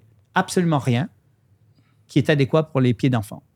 Et c'est ça qui est particulier. Moi, je suis parent de quatre enfants, je suis grand-père d'une petite fille et je ne trouve pas de chaussures pour, euh, pour euh, mes enfants qui sont adéquats autres que des chaussures de marque particulière qui viennent de loin et qui coûtent très cher. Exemple, Vivo Barefoot, euh, euh, Xero Shoes, etc. Donc là, on est dans de la gamme non accessible pour beaucoup de parents. Et au Québec, ben, tu cherches des, des chaussures pour tes enfants. C'est la même chose en France d'ailleurs.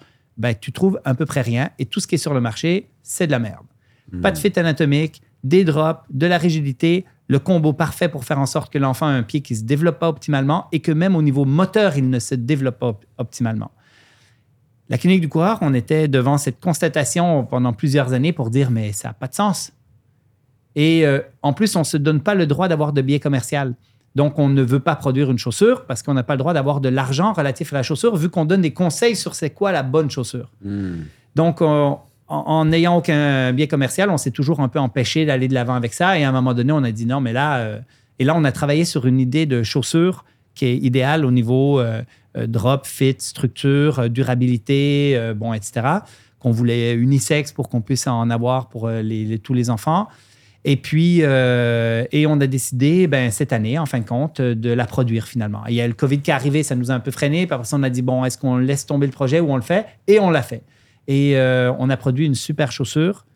L'ensemble de tous les profits vont dans un fonds philanthropique. On n'a aucun biais commercial associé à cette chaussure-là, mais ça reste actuellement une chaussure accessible pour euh, les parents parce qu'au Québec, elle se vend euh, 39 dollars, 49 sur les points de service, et puis elle se vend euh, 34 euros en, en France. Et puis, euh, ben, cette chaussure-là, en fin de compte, euh, ben, c'est la meilleure qui existe sur le marché actuellement par rapport à son prix. Est-ce que ta petite fille en a une? Ben, certainement. Elle, elle a aimé? Elle a adoré. Ah oui ça commence à, et ça finit à quelle pointure? Alors, c'est à peu près euh, tro- trois ans jusqu'à à peu près 10 ans. C'est pas pour toi, Guillaume. Non. Tu Ouais, fais du combien. Guillaume? Qu- 48. Ah Oui, c'est ça. a pas de 48, je pense. Et juste pour euh, continuer sur les enfants, après j'a- après j'arrête.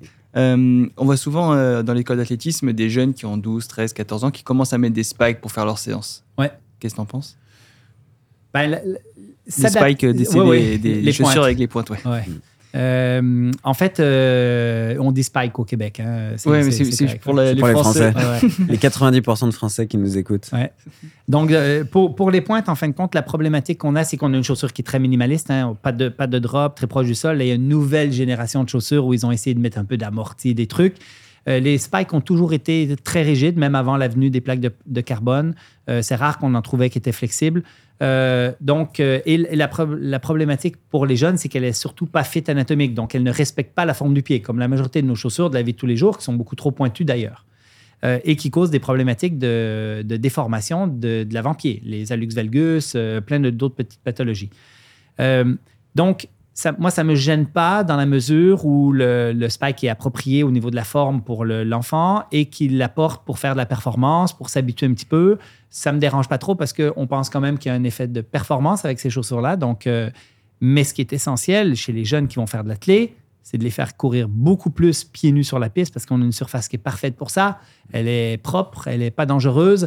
Et puis, euh, d'augmenter tranquillement le temps passé pieds nus et de pouvoir faire des entraînements complets pieds nus avec ces jeunes-là, ça va être un élément même de performance future et de prévention des blessures futures. Ils vont se développer des pieds super solides et un dynamisme au sol et une biomécanique qui est super efficace. Hmm. C'est absolument pas assez pratiqué maintenant en athlé et dans les clubs de toutes sortes, euh, cette pratique-là. Vous en avez produit combien d'exemplaires des chaussures?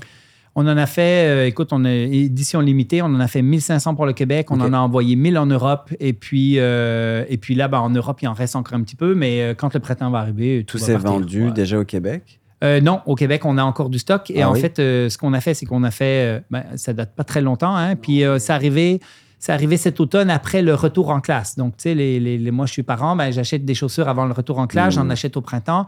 Donc euh, là, maintenant, on est dans une zone un petit peu plus euh, morte, mais on a une dizaine de points de service au Québec qui Ah. distribuent les chaussures. Donc, euh, Voilà. Et elles sont produites où? Alors, elles sont produites en Chine, comme toutes les chaussures qu'on a dans nos pieds. Ouais. Ouais. Et on avait un que vous n'avez pas le choix en fait, parce que faire une chaussure à 39 dollars si tu la produis au Québec, c'est même pas possible, j'imagine. J'y connais vraiment rien au marché Ouais. de la chaussure, mais du coup, vous avez là maintenant vous êtes des experts là-dedans. Ben, en fait, compte, euh, euh, en fait, euh, on a, euh, on s'est dit bon, si on la produit au Québec, même si elle coûte 100 dollars, est-ce que c'est possible? La réponse est non. En fait, il y a pas de chaussures qui sont produites au Québec. Ça n'existe pas. Et on peut aller en France. hein. En France, euh, la majorité, même si tu fais produire des chaussures en France, ils font euh, produire la, ma- la majorité des matériaux en Chine pour faire un assemblage en France. Donc, euh, c'est la même chose. En fait, la Chine a développé une expertise par rapport à ça. Et notre souci, en fin de compte, parce qu'on a beaucoup de préjugés, moi, je suis allé deux fois en Chine et euh, bon, j'ai vu un peu que c'est différent de ce qu'on j'avais imaginé, mais on a quand même beaucoup de préjugés sur le- les conditions de travail, sur toutes ces choses-là. Donc, on s'est assuré d'avoir un broker, quelqu'un qui manage le, le- le pro- le projet, en fin de compte, qui s'assure, qui va dans les usines, qui a des audits, euh, parce qu'il travaille aussi pour d'autres marques, pour être sûr que les conditions de travail, et, etc., sont adéquates. Mais c'était un, un- un réel concern, mais si tu veux produire une chaussure, tu n'as pas le choix. As-tu visité l'usine? Non, j'ai pas été visiter l'usine là-bas, mais le broker le fait euh, régulièrement. Donc, euh, ouais.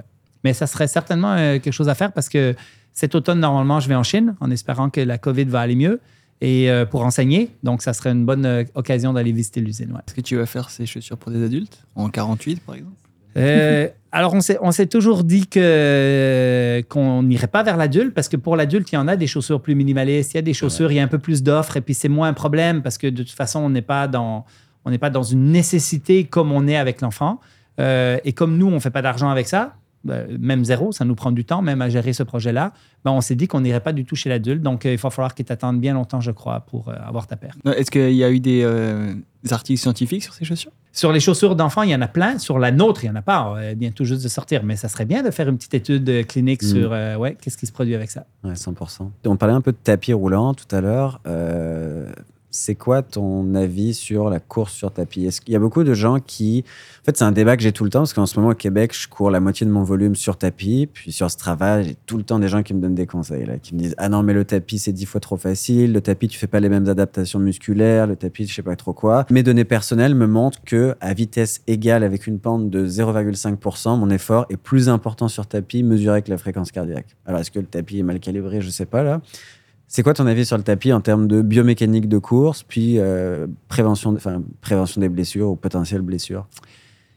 Alors, euh, d'abord, au niveau physiologique, juste pour commencer par ça, euh, tu n'as pas le vent et le fait de briser cette barrière. Pour compenser, tu mets probablement une petite inclinaison de 0.5. Comme les études scientifiques un Voilà. peu. euh. Ils vont à 1 souvent. Mm. Euh, la seule chose, c'est que si tu mets un, 1 t'es- c'est comme si tu montes une petite côte. Donc, biomécaniquement, tu peux avoir des petites différences. Euh, ça te projette un peu plus sur l'avant-pied, probablement. Ce qu'on constate, en fin de compte, c'est que s'il y a 60% des gens, quand on fait de l'analyse 3D et qu'on fait de l'EMG, donc regarder les, les- les muscles, à savoir s'ils se contractent de la même manière sur le tapis versus dehors, pas de différence. Ok. 60% des gens. Tu as un 35% des gens à peu près où ils ont des différences, mais qui vont beaucoup toujours dans le même sens. C'est-à-dire que sur le tapis, on a une cadence un petit peu plus élevée et on se projette un peu plus sur l'avant-pied et un peu moins du talon. Fait que ça, ça serait plutôt bon en termes de prévention de blessures? Je vais dire différent. Parce que cadence élevée égale Oui. moins de breaking force, etc. En fait, ce que j'aime plutôt, parce que la différence est subtile hein, de toute façon, donc pour moi, il n'y a pas vraiment de différence par rapport à ça. Euh, euh, ce que j'aime dire en fin de compte, c'est que si moi je fais une analyse biomécanique sur le tapis, si je vois des particularités, des cadences très lentes, des attaques talons prononcées, je sais que ça va être pareil ou pire à l'extérieur. Donc, moi, pour, euh, comme clinicien qui analyse les choses, ça m'aide. Maintenant, la problématique avec le tapis, c'est qu'il y a des tapis de toutes sortes de rigidités. Donc, tu peux mimer l'asphalte si tu as un tapis bien ferme, bien dur, mais si tu as un tapis mou, euh, en fait, ça va, euh, le tapis va un peu amortir ton choc et toi, personnellement, tu vas moins amortir intrinsèquement ton choc parce qu'il est amorti d'abord par ta chaussure, mais en plus par le tapis. Et la crainte que j'ai, c'est que euh, tu fasses beaucoup de volume sur le tapis l'hiver et quand tout d'un coup tu arrives au printemps, tu transfères ça dehors et là, tu es à risque. Et moi, ce que je vois, c'est des patients qui courent uniquement sur le tapis l'hiver et quand ils arrivent au printemps, ils vont dehors et là, ils se blessent. Ils se blessent pas parce que leur biomécanique est complètement différente, mais parce que euh, il y a des petites subtilités dans les comportements de modération d'impact qui ne sont pas stimulés sur le tapis qui absorbent, surtout en gym où les tapis sont très mous. Et euh, quand tu arrives dehors, ben là, tu es sur une surface très ferme. D'accord. Donc le tapis, oui, mais pas que. Ce serait un petit peu ça. Exactement. Puis là, on est au Québec. Quand il fait très froid l'hiver, ben, le tapis est clairement pour quelqu'un qui veut courir souvent une alternative. Euh, mais moi, ce que je conseille, c'est de vraiment mixer les deux. Il faut absolument que tu calcules ton volume dehors. Euh, parce que là, si tu pars en camp d'entraînement euh, à- au sud euh, ou euh, Au Kenya. au Kenya, par exemple, Hmm. ben là, ce qui va arriver, c'est qu'il ne faut pas que tu fasses ton même 200 km, mais que tu faisais la moitié sur tapis, puis que tout d'un coup, tu tombes. Quoique. C'est de la terre battue, mais d'après moi, ça doit être très ressemblant à de l'asphalte quand même. Et qu'est-ce que tu penses du tapis mou plus carbone? Est-ce que là, on est carrément dans euh, une sous-activation musculaire? Parce que ça m'arrive, de- c'est une blague, mais en même temps, ça m'arrive là de faire des entraînements très spécifiques marathon euh, avec du carbone. Surtout que des fois, je fais deux entraînements dans la journée de qualité. Euh, Ouais. on, f- on fait ça parfois. Et j'ai remarqué, mais c'est une perception, que j'étais moins courbaturé quand je faisais ça. Est-ce que ça ferait du sens d'un point de vue Euh, alors, ça pourrait au niveau de tes mollets, certainement. Euh, je me pose la question sur tes quads. Euh, je ne sais pas c'est où que tu es courbaturé, toi, quand tu fais des, des entraînements un peu plus de qualité? Avant, je t'aurais dit les quads, et depuis que j'ai entrepris des petits pré-routines d'entraînement, c'est beaucoup les fessiers. OK. Parce que ce qu'on sait, en fin de compte, c'est que plus la chaussure, elle est amortissante. Moins on va stresser le pied et le mollet. Mais plus on va stresser le genou et la hanche et le quad. Hein, c'est, c'est- oui, c'est, sou- c'est souvent là où j'ai mal d'ailleurs. Ouais. Donc, euh, je- euh, et, et tout est une question d'habitude. Donc, une fois que tu es pleinement adapté à des grosses chaussures absorbantes, ben, ça veut dire que tu as des genoux solides, des hanches solides, puis des quads solides. De la même manière que si tu es pleinement adapté à des chaussures très minimalistes, ben, tu es pleinement, tu as, des mollets solides, puis tu as des chevilles solides. Oui, c'est une observation que j'avais faite. J'ai l'impression que ça, pas surdéveloppe, mais ça développe vraiment les mollets de courir avec un faible drop. Est-ce que ça fait du sens euh, d'un point de vue biomécanique? Euh, oui, parce que c'est parce que le, le mollet est plus stimulé, mais là, tu définis le drop comme étant un critère, mais ce critère-là isolé a très peu d'influence sur la biomécanique. Il faudrait parler plus de l'indice minimaliste où il y a d'autres choses aussi. Bah, On pourrait en parler d'ailleurs. On pourrait parler un petit peu des chaussures, parce qu'on en a parlé beaucoup depuis le début, mais on a quand même pas mal de questions sur les chaussures. Parce qu'on parle de minimalisme depuis le début, puis au final, on l'a pas vraiment défini. Euh, Est-ce que tu peux nous définir le minimalisme et peut-être parler un peu de l'indice euh, minimaliste? Alors, historiquement, on a toujours eu, tu sais, il y a eu la vague. Moi, je, prescrivais des chaussures de compétition. En France, les compètes, au Québec, les racers, euh, pour avoir des chaussures moins d'amorti avant que le mot minimalisme soit inventé en course à pied. Et là, tout d'un coup, il y a eu cette vague du minimalisme avec les Five Fingers, 2005 à peu près. Et puis, et puis en fin de compte, euh, ça a été popularisé. Et là, toutes les compagnies ont commencé à parler de minimalisme. Et euh, à partir de ce moment-là, ben, le minimalisme était exposé à toutes les sauces. Donc, on avait des grosses godasses avec 4 mm de drop. On disait, ah, c'est du minimalisme. Mhm. Et ça, ça a été un argument de vente euh, dans le moment où, où c'était populaire. Mais en fin de compte, là, on se disait, ouais, mais OK, mais ça veut rien dire. Euh, Ocac avait 4 mm de drop dans le temps, les premières générations, euh, avaient des chaussures très épaisses, avec 4 mm de drop et, et, et disait que ça faisait la promotion d'une biomécanique naturelle Mhm. qui n'a rien à voir avec le drop. Tu vois? Donc là, on, a- on s'est questionné sur ben, c'est quoi qui définit la chaussure? Et on a publié avec Jean-François Esculier et tout un groupe de chercheurs une étude Delphi, donc un, un questionnaire à tous les experts internationaux de la chaussure pour définir, avoir une définition claire de c'est quoi une chaussure minimaliste.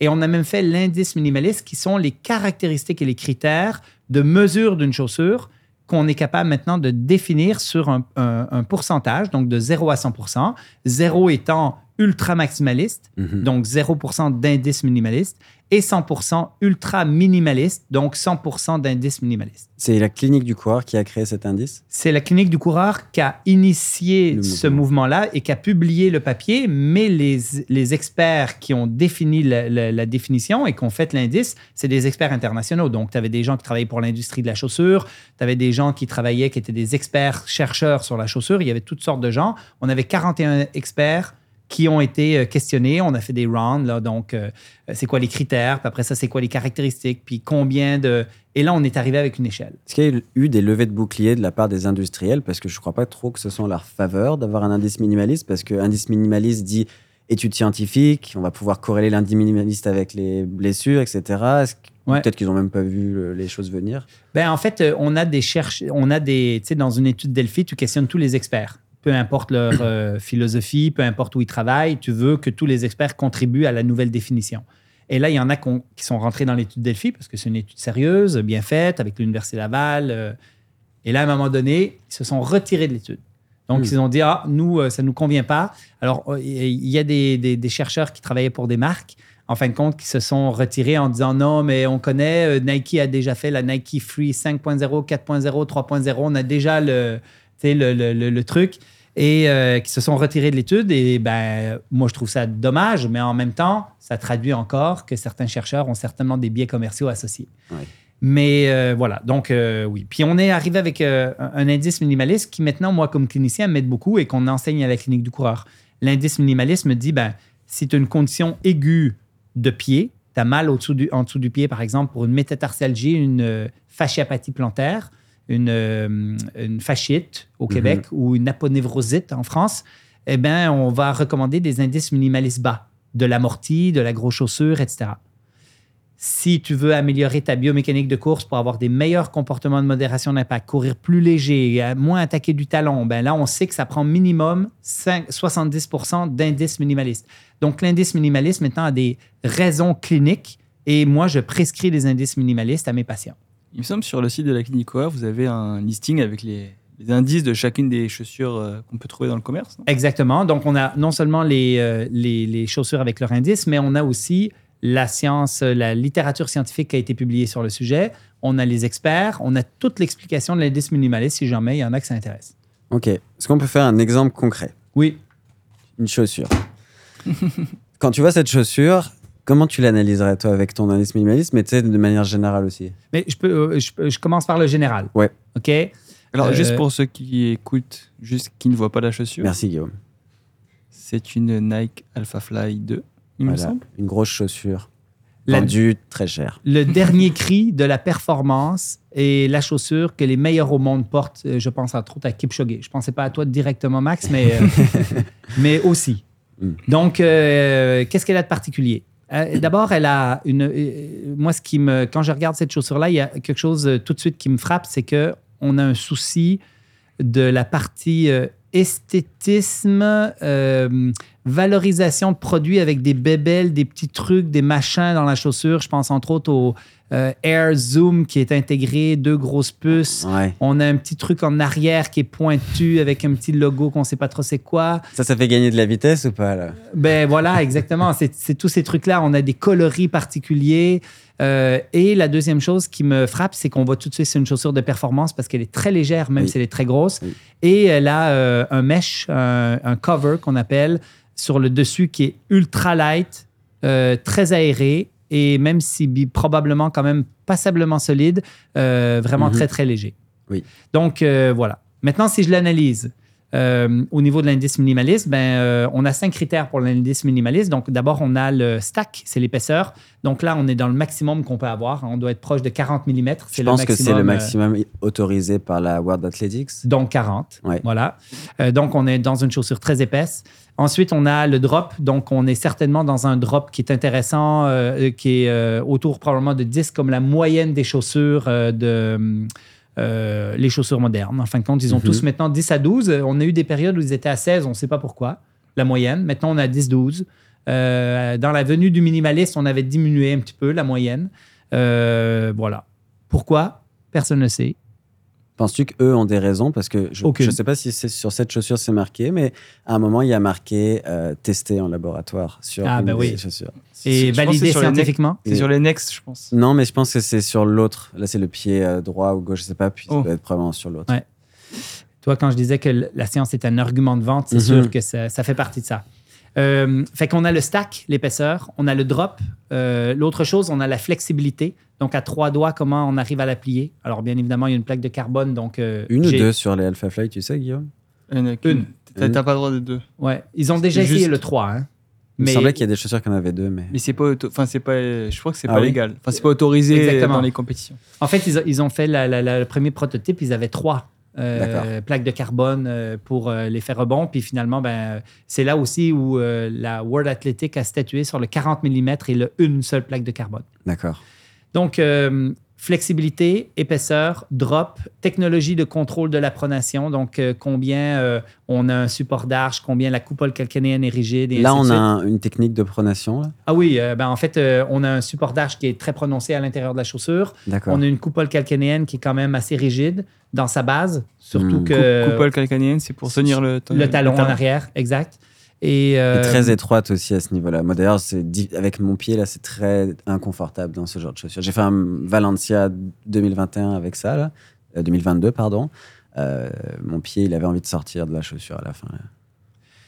Euh, toi, moi, je pense que Nike dérape complètement avec la suite de sa lo- logique. Moi, je pense qu'ils auraient dû arrêter à la Next parce que la Next, je pense que c'est la plus légère qui existe de, de, de, Mhm. de- des- de la catégorie. Et c'est celle qui est le plus intéressante avec les caractéristiques de performance pour le moderne habitué à une grosse chaussure, idéalement qui attaque du talon et qui a une cadence lente.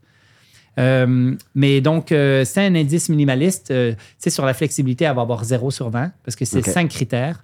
Euh, sur l'épaisseur, elle a 0 aussi. Mhm. Sur le drop, elle doit avoir euh, proche de 0. donc, c'est une chaussure qui a un indice minimaliste qui est très bas. Même si, sur le cinquième critère, elle gagne beaucoup de points, c'est le poids. Oui. Et c'est d'ailleurs probablement le facteur de performance Numéro un. principal de cette chaussure-là. Et de toutes les chaussures de performance. Et juste pour revenir sur le carbone, si le carbone, c'est pas nécessairement prouvé ou pas utile pour la performance, comment ça se fait que ça a été euh, interdit par World Athletics d'avoir plus d'une plaque de carbone? Est-ce que tu penses vraiment que le carbone, ou c'est juste pas prouvé, que ça a une influence sur les performances? Non, c'est prouvé que ça ne marche pas. D'accord. En fait, je, je suis obligé de le dire avec un petit peu de bémol parce qu'il va peut-être avoir encore de la nouvelle science qui va sortir. Mais actuellement, on a une revue systématique. On a présentement, quand on a une chaussure comme ça avec la plaque de carbone ou une chaussure à laquelle on coupe la plaque de carbone, ça fait pas de différence sur la performance. Mais alors pourquoi avoir mis une plaque de carbone? C'est Marketing? Ben, ah, c'est c'est sûr que c'est un, un outil marketing qui est super puissant. La question qu'on se questionne, en fin de compte, c'est est-ce que la plaque de carbone a une influence en lien avec les autres éléments, comme bonifiant certains autres éléments, augmentant la stabilité, la rigidité de- d'une chaussure qui est très épaisse et relativement molle, et Hmm. etc. Euh, on peut se poser la question, mais la plaque de carbone elle-même n'a- pas de logique. Mais on ne parle pas de chaussures PEBA, on ne parle pas de chaussures avec nouveau foam, on parle de chaussures de carbone. Au niveau communication, le mot carbone dans la chaussure a été le- l'envoi, l'envol de la chaussure Nike et l'ensemble de toutes les autres compagnies ont fait des chaussures à plaque de carbone. Oui. Mais comme ils n'ont pas tous les autres éléments, on sait maintenant avec certaines études que ce n'est pas toutes les chaussures qui s'équivalent. Oui, dans les rubriques d'ailleurs sur les sites internet, maintenant c'est un c'est un facteur de classement en fait, les carbones versus pas carbone.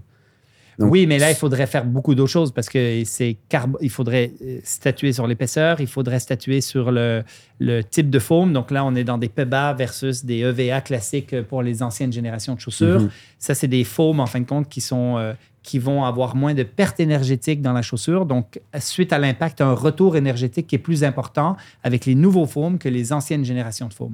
Et ça, c'est ce qui serait le plus en lien avec l'augmentation des performances, c'est la capacité élastique un petit peu du, du foam? On peut le voir comme ça, effectivement.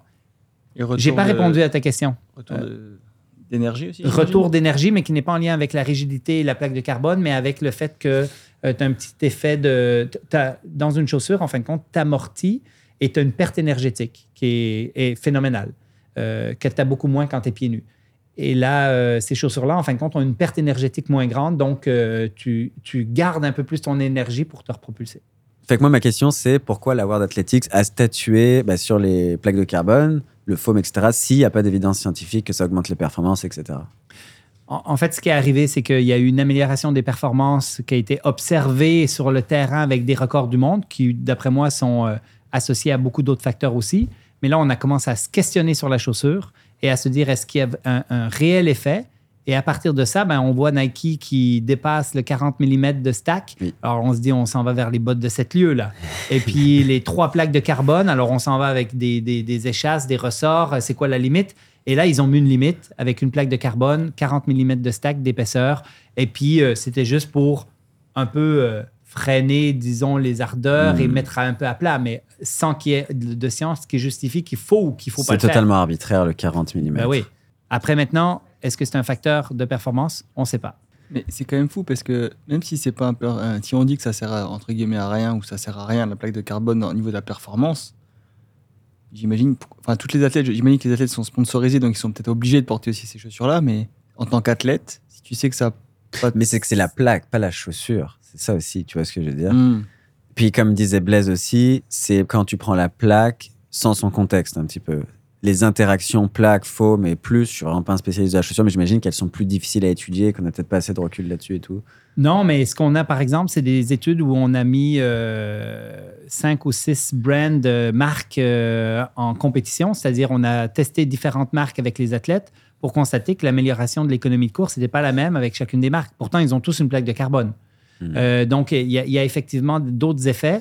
Et euh, je le répète, hein, mais on sait actuellement, et il y a de la science, pour répondre à ta question tout à l'heure aussi, il y a de la science qui montre que la plaque de carbone, ça ne marche pas.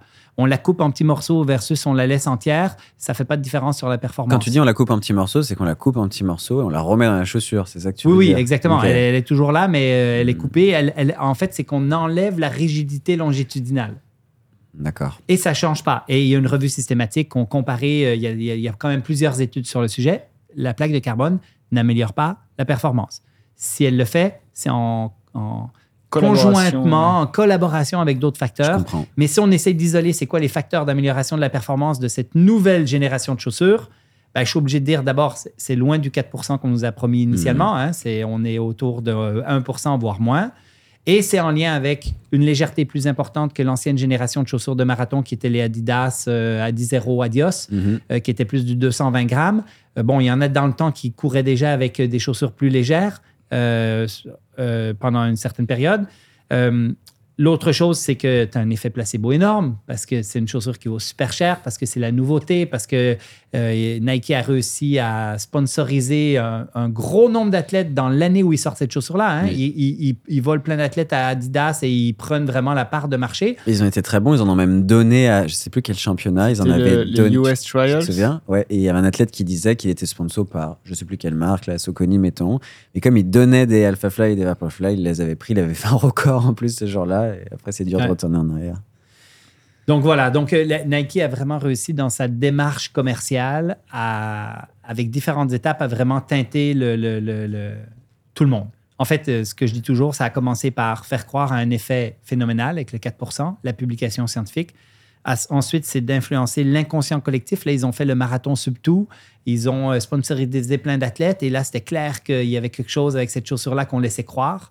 Et le Sub-2, ben, pour moi, c'est une supercherie. Tu sais, quand tu, euh, c'est comme si tu dis, on va faire un chrono sur 100 mètres, on va vous mettre des gros ventilateurs avec des, des- des parachutes pour vous tirer, et puis on va essayer de battre le record du monde sur 100 mètres. Mais c'est... En fait, on met en avant le facteur chaussure, alors que d'une certaine façon, c'était pas le seul facteur et c'était pas le plus important. Et je suis d'accord avec toi sur le fait qu'on ait sous-estimé le pacing, c'est-à-dire on avait la Tesla en avant avec la ligne verte et aussi les pacers en position triangulaire pour couper le vent, euh, pour avoir un pace ultra régulier que tu ne peux pas avoir en fait autrement que par, un- par la mécanique en fait, c'est impossible. T'as pas une voiture, tu sais maintenant le système de light aussi Ouais. autour des pistes là.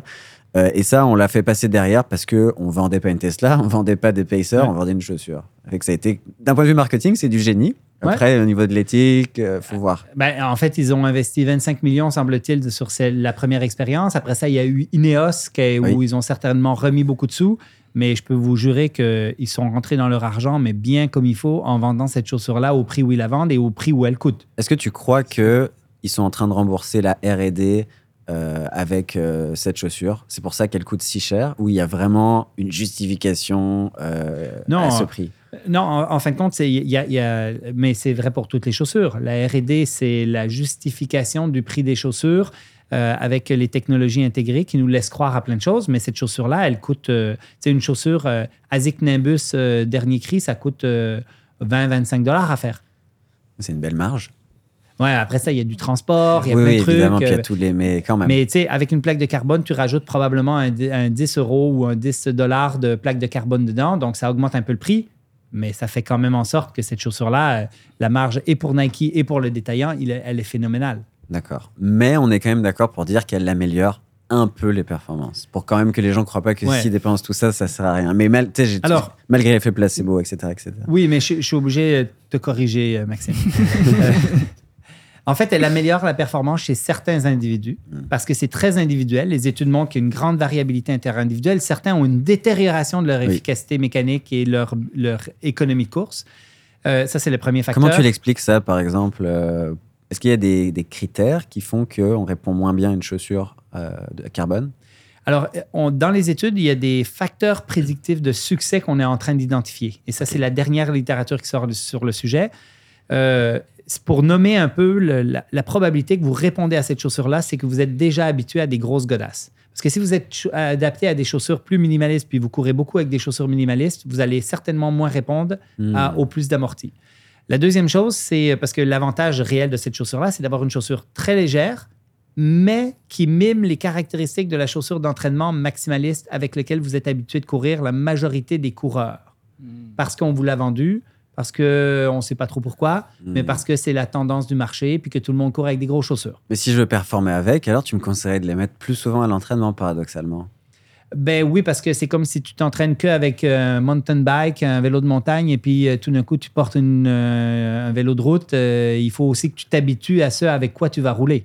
Intéressant parce que c'était souvent un conseil. que- J'avais de la misère à conseiller mes athlètes là-dessus parce que euh, j'ai aussi l'impression que ma proprioception s'est un peu dégradée euh, quand je courais plus en carbone. Et ça, tu pourras peut-être nous dire si c'est vrai. Mais euh, s'entraîner, parce qu'on voit les pros, ils s'entraînent beaucoup avec des carbones là, parce qu'ils ont le budget, Ouais, ils les ont on gratuites, donne, etc. Ils ont le budget. Mais oui, ce serait quand même important de faire des entraînements plus spécifiques, plus de qualité avec cette chaussure-là, si ton choix c'est de courir avec. Et Exactement. C'est important. Exactement. Donc, je, je reviens aux facteurs prédictifs de succès. Qu'est-ce qui fait que certains répondent avantageusement au niveau performance avec ces chaussures-là? Les caractéristiques, c'est je suis habitué à des grosses chaussures. Donc là, j'arrive à avoir une grosse chaussure qui ne change pas trop mes habitudes et qui est super light. 180 grammes là, pour la Next, par exemple, ça, ça, quand même, euh, c'est vachement intéressant comparé à, à ce qu'on a déjà eu. Parce que même la, la Adidas Adizero Adios, sur lequel il y a eu des records du monde dans, le- dans le passé avant euh, qu'on ait ces chaussures-là, euh, en fait, c'est une chaussure qui n'était pas maximaliste. C'est une chaussure qu'on pourrait qualifier de moyen malice, euh, semi-racer, semi-compète. Donc, euh, déjà, c'était plus compliqué. Tu finissais ton marathon. Si tu ne l'avais pas beaucoup porté à l'entraînement, euh, c'était un petit peu plus que touchy. Là, avec cette chaussure-là, ben, on arrive à mimer un peu ce qu'on a à l'entraînement. Mm. La deuxième chose, c'est qu'il y a des biomécaniques qui sont prédicteurs de succès, encore une fois, au niveau de l'économie. C'est-à-dire, si tu as une cadence lente, tu attaques davantage du talon. Donc, tu as un coureur de performance, mais qui n'a peut-être pas une biomécanique parfaitement optimale. Cette chaussure-là semble avoir plus d'effet sur l'économie de course que quelqu'un qui est déjà à des cadences élevées et avec des poses de pied au sol qui sont mi-pied. Mais ce que tu me décris, c'est quand même vachement proche des caractéristiques d'un débutant, en cadence faible, un peu Oui, alors. Chez, l'athlète élite, euh, quand on parle de cadence fa- faible, on parle de 160 à 170. On ne parle pas de n'est pas dans le 150 ou 150 de ou 140. d'accord. Moi, j'ai des récréatifs qui sont à 140. D'accord. Mais là, chez les athlètes élites, on ne voit pas ça. Mais il y en a quand même qui ont des tendances cadence lente, d'autres cadences euh, plus rapides. Alors, je vous prendrai les deux. Peut-être que toi, sur cette chaussure-là, si tu es à 180 et quelques de cadence, tu vas probablement moins répondre que Guillaume, qui lui est à 170 quelque chose. Je suis jaloux. Je suis à Bah, 182, je, moi. Je avec peux te montrer comment réduire ta cadence. si. Ok. Fait que y a-t-il des autres caractéristiques pour. euh, Donc, on avait euh, la cadence, le- l'attaque talon, le fait d'être habitué à ces grosses chaussures, euh, le, le fait d'être psychologiquement sensible à la beauté de la chaussure et à son effet placebo, qui est un effet très important. Le fait d'avoir fait un investissement conséquent. Donc, euh, tu ne l'as pas le 330, mais tu le veux vraiment parce que tu as une performance que tu veux faire et t'investis et ça a une grosse valeur pour toi. C'est sûr que c'est une influence. Donc si on me la donne, ça a moins de valeur. Ben oui, part. ben Mm. oui. Fait que l'effet placebo, oui, certainement, mais c'est. Euh, Est-ce qu'on a des chiffres sur l'effet placebo euh, en termes de performance? J'ai pas vu Ah, ce d'études que passées j'avais demandé là-dessus. parce que vous parlez beaucoup d'effets placebo, mais c'est Le fait d'y croire, ça Ouais, va ouais, faire que tu vas avoir des meilleures performances, ce motivation, ce que tu veux. sur un, enfin, sur un, Oui, sur ça, un- c'est sur sûr. un 5 ou un 10, Je ok, te donne un sur exemple. marathon, c'est compliqué quand même. Exemple, dernière répétition d'un 15 x 400. Tu es fatigué à la 12e répétition, à la 15e répétition, d'un coup, tu as un élan d'énergie énorme. C'est pur psychologique, tu vois. Bah, L'effet placebo, il pourrait ressembler à ça. Tu crois en quelque chose, du coup, tu vas redoubler d'efforts, tu vas aussi redoubler peut-être d'intelligence dans ta course sur le marathon, tu vois. Tu vois ce que je veux dire? C'est c'est ça. Oui, je, je comprends l'effet placebo. oui, mais- c'est énorme parce qu'en course, il y a une grosse partie Ouais. qui est. euh, Alors toi, en, en- en médecine, euh, l'effet placebo, c'est systématique 20 à 40% dépendamment des modalités qu'on utilise. Le chirurgien, lui, il fait une, une chirurgie avec un sarrau blanc, avec quelque chose, mais peu importe ce qu'il fait, il y a 40% d'effet d'emblée sur le patient. sur le patient. En fait, euh, tu prends une pilule qui est de la farine, au moment où tu prends une pilule, puis qu'en plus, tu as la conviction que cette pilule-là va t'aider à faire quelque chose, tu as un effet systématique. C'est ça l'effet placebo, qui est très positif. Hein? Euh, L'homéopathie, un peu? Euh, Peut-être aussi, c'est un autre sujet. Il faudra. Mais tu sais, que- quand je parle entre autres à- à- avec cette chaussure-là, en fin de compte, c'est que quand on parle d'effet placebo, c'est que tu prends 2017, ça, ça se lance. OK? Euh, 2018, tu as à peu près 10% des athlètes élites qui portent cette chaussure-là. OK? En dessous de 3 heures, c'est 10% des personnes qui l'ont. 2019, plus de 40% dans les moins de 3 heures qui ont cette chaussure-là. Et là, tu as un vrai effet placebo qui commence à. à- En fait, c'est que tu veux faire un marathon. Si tu n'as pas cette chaussure-là, tu te considères désavantagé par rapport aux autres. Et là, c'est sûr que tu vas aller t'acheter une chaussure à plaque de carbone. Oui. Et, au niveau élite, encore plus. Euh. Aujourd'hui, si tu cours pas avec des carbones, si on part du principe que les carbones en moyenne améliorent, bah, tu as moins de chances de partir aux Olympiques. Quoi. Mais, mais c'est la raison pour laquelle maintenant, ça devient super difficile d'avoir des contre-exemples. On en a eu quelques-uns en 2017, 2018, 2019, mais à partir de 2020, 2021, tu n'as plus Tout de contre-exemples parce que tout le monde les porte. Oui. Et ça ne veut pas dire. Et là-dedans, il y en a que ça les détériore. Il y en a que ça, en- ça, ça réduit leur performance. Oui, mais on ne le sait pas et c'est ça. Et justement, en parlant de ça, tout à l'heure, en, en off, on parlait euh, de la possibilité d'analyser pour soi si la chaussure allait être plutôt positive ou plutôt négative ou plutôt neutre. Puis, est-ce que tu aurais une idée de protocole facile qu'un coureur récréatif ou de mon niveau il pourrait mettre en place pour savoir si la chaussure qu'il a achetée 300 dollars, elle va être bénéfique en termes de performance ou pas? Alors, euh, quand- ce qu'on constate dans les études, en fin de compte, c'est que la variabilité interindividuelle est très, est très grande. Il y en a qui ont des améliorations très significatives, d'autres qui ont des détériorations. Au moment où tu te procures cette chaussure-là, tu vas sur la piste, tu fais tes intervalles de 1000 mètres et puis tu prends tes chronos et tu regardes tes sensations, tu regardes, tu compares tes pulses avec Mm. ton chrono, admettons, pour avoir quelque chose dans un environnement un peu contrôlé. Et tu fais une série avec une chaussure, une série avec l'autre, et puis tu varies comme ça pour voir qu'est-ce que ça fait. Euh, il suffit que tu aies un petit peu de sensation de rebond avec cette chaussure-là pour que ça booste ton effet placebo. Ça, c'est la première chose. Donc, Est-ce qu'on devrait les, les, neutrali- enfin, les neutraliser? Les colorer, neutres, euh, oui, ouais. c'est ça. Ben, c'est ce qu'on a fait dans notre étude en Nouvelle-Zélande avec euh, euh, Kim, en fin de compte, qui est une chercheure là-bas, qui est enseignante à la clinique du coureur. On a fait une étude où on a comparé les Vaporfly à une, autre, une ancienne génération de chaussures. On les a tous peinturés en noir Oh. pour essayer d'avoir un effet, essayer de minimiser l'effet de, de, de, de- de visuel, et etc. Maintenant, tu peux plus faire ça parce que même si je la peinture en noir, tu sais très bien que Mm, c'est tout le monde la reconnaît maintenant. Et vous avez trouvé quoi dans cette étude? Ben, en fin de compte, c'est ça. Euh, variabilité interindividuelle énorme. Euh, comparé à une euh, racer ancienne génération, cette chaussure-là était euh, plus performante un peu, pas beaucoup, mais un peu que l'autre, mais aucune différence sur l'économie de course. Non. Et euh, ils étaient plus confortables dans la chaussure euh, Vaporfly, probablement en lien avec leurs habitudes que la petite. Et c'est peut-être l'explication pourquoi il y avait une amélioration de la performance, parce que c'est un des critères de performance, le confort dans la chaussure. Non, mais s'il n'y avait pas d'amélioration de l'économie de course, c'est-à-dire que clairement la chaussure n'y était pas pour grand-chose en tant que telle. Oui, mais sur un test de 3000 mètres, on avait une amélioration légère de la performance. Donc, Puis c'est 3000 mètres aussi, fait que c'est quand même court aussi. Peut-être que Oui, oui. si l'effet est petit sur marathon, ça se décuple. Possiblement en lien avec la fatigue ou etc. Que, voilà. Ok, intéressant. Je reviens toujours pas du, de l'effet pla- que l'effet placebo soit aussi important. Il est resté sur l'effet placebo. Ouais, ouais. Non, je, c'est- je trouve ça impressionnant que. Ça te surprend euh, que Ouais. la tête puisse avoir autant Bah, d'influence je savais que la tête avait beaucoup d'influence, mais d'avoir un effet placebo, par exemple, sur un marathon parce que tu as une chaussure, même si tu l'as acheté, etc. Enfin, je. je- Prends juste le Mais- parcours de Valencia, mettons, qui est ultra plat. C'est un énorme effet placebo de te dire que tu as le meilleur parcours du monde, tu vois. Juste ça. Que ce soit vrai ou pas, indépendamment de si c'est très plat ou pas. Genre, tu es sur la course la plus rapide du monde, ou presque dans le top 5 des plus rapides. Ouais. Tu vois ce que je veux dire? Puis, le- moi, le truc, en fin de compte, c'est que l'effet placebo, il vient de ta croyance. Donc, ça veut dire quoi? Ça veut dire que si tu penses que cette chaussure-là va améliorer tes performances, tu as beaucoup plus de chances que ça améliore tes performances. Mhm. Et ça veut dire quoi? Ça veut dire que ben, si dans ton exemple, c'est de dire, Eh, moi, je regarde Kipchoge qui court avec, puis tous mes collègues, ils courent avec ça, puis moi, j'ai deux, trois exemples autour de moi, ils ont vraiment amélioré leur chrono sur 10 à cause de ça, c'est sûr, ça va avoir un effet. Tu vas aller t'acheter la chaussure. Si tu as un minimum de confort et de feeling particulier, tu vas, et surtout que tu te dis, ah, j'ai l'impression d'avoir un peu de rebond avec cette chaussure-là, ça va améliorer ta performance, autant psychologique que, que, que, que potentiellement mécanique ou physiologique. Tu penses quoi de l'étude du New York Times? Parce qu'on n'en a pas parlé. Tu sais, la grosse étude, je pense, qui était publiée en 2020 étude statistique, euh, corrélationnelle, avec un très grand échantillon de coureurs qui euh, justement fait le- la corrélation, fait que l'association entre le type de chaussure et euh, la vitesse. C'est intéressant parce qu'ils ont, euh, avec Strava, ils ont répertorié 500 000 Strava quand même. Ouais, quand même. C'est pour euh, essayer de voir qu'est-ce qu'il y en a. Euh, mais donc, pas juste des athlètes, du- des gens de, de toutes sortes qui sont sur Strava puis qui achètent différentes chaussures. Moi, ce que j'aime beaucoup de cette étude-là, en fin de compte, qu'on nomme jamais, hein, c'est quand tu vas dans l'étude, d'abord, c'est pas une étude scientifique. hein, c'est, à la limite, c'est presque un public reportage à un certain degré. Moi, ce que j'aime, c'est qu'ils ont quand même réalisé que si tu achetais une ASIC Cumulus, une nouvelle ASIC Cumulus, tu avais une chance sur deux, 50% de chance de faire un PB, une meilleure performance. Alors, ceux qui savent pas c'est quoi la ASIC Cumulus, c'est une grosse godasse d'entraînement qui est lourde et qui a rien à voir avec la performance.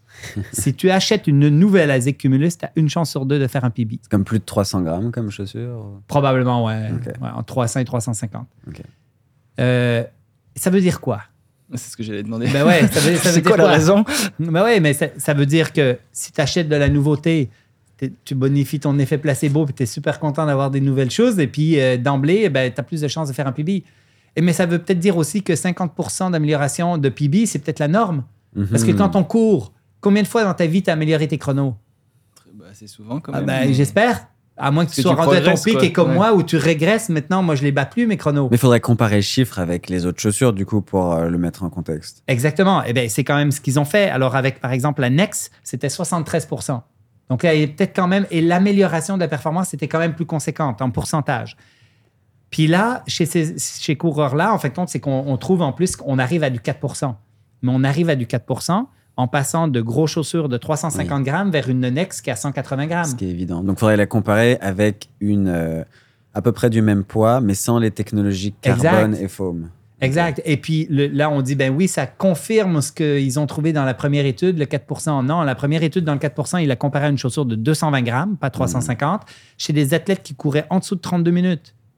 C'est vrai que je me suis jamais, c'est con, je me suis jamais posé la question 4% par rapport à quoi dans cette étude en fait? C'était quoi, c'était pas, c'était quoi le critère? Je crois dans une des vidéos, c'était de l'oxygène, non? Ouais, c'est le- c'est leur consommation d'oxygène Oui, oui, mais- qu'ils mesuraient. Oui, Mais amélioration de pour- 4%. par rapport à eux. C'est-à-dire qu'ils comparaient un protocole où tu avais une chaussure euh, Adios? Oui, c'est ça. À- C'est quoi le- C'est une chaussure Adios la à, deux- comparaison. à 220, 240 grammes. Ok, donc à peu Ouais. près, donc euh, le poids était constant, on va Ouais. dire. Et puis, ils avaient aussi, euh, il y avait l'Adios, mais il y avait aussi une troisième chaussure qui était la Nike euh, Streak. Ok, une chaussure de jog. euh, Racer. Non, quand même, euh, Racer, Ah ouais, Racer. ouais, c'est ça, qui, pesait quand même 190 grammes ou 200 grammes. Donc, euh, il n'y avait pas une énorme différence de poids, mais il y avait quand même une amélioration de la performance très significative. Mais quand euh, on a dans le, le- le- le New York Times cette fameuse étude, le buzz fait en sorte que ça confirme le 4% que cette chaussure améliore les performances. Mais c'est normal chez les récréatifs qui avaient des grosses godasses lourdes qui vont là. Et c'est normal probablement pour 50% des trouvailles qu'on a, simplement parce qu'ils ont changé de chaussure. Alors, est-ce que ça veut dire que avant ma prochaine course, je vais m'acheter une chaussure que j'aime, que je suis bien dedans, l'effet placebo va embarquer, j'ai plus de chances de faire un PB que si je cours avec des chaussures avec lesquelles je cours tous les jours? Alors, ce qu'il faut que tu fasses si tu veux vraiment avoir la meilleure chaussure pour la performance, un, il faut qu'elle soit le plus léger possible. Si on arrivait à avoir cette chaussure-là, c'est-à-dire les, les dernières générations de Nike, mais à 100 grammes plutôt que 180 grammes, ça serait encore plus génial. La deuxième chose, il faut que tu sois minimalement adapté avec à ta- une biomécanique de cette chaussure. Donc, il faut quand même que tu l'intégrer dans tes entraînements. Et effectivement, il faut que tu crois que cette chaussure-là va t'améliorer. Il faut que euh, tu te sentes bien, que tu sois confortable. Il y a des liens directs entre le confort et la performance. Et euh, il faut que tu te dises, ah ouais, c'est avec cette chaussure-là, je suis vraiment, euh, je, je cours vite. Donc, faut pas trop écouter Blaise. En fait, si tu veux que tes chaussures alors, jusqu'après, tu vas moins y croire, puis tu vas moins avoir un retour sur investissement. exact. Ok, non, euh, Très très intéressant. intéressant sur, sur la chaussure. Ce que je vous propose de faire, euh, avant de passer aux questions de la communauté, j'avais une dernière question, c'était sur les semelles orthopédiques. Euh, Est-ce que ça peut jouer un rôle dans la prévention de blessures et tout? Mon expérience, là, c'est que j'ai vu un podologue.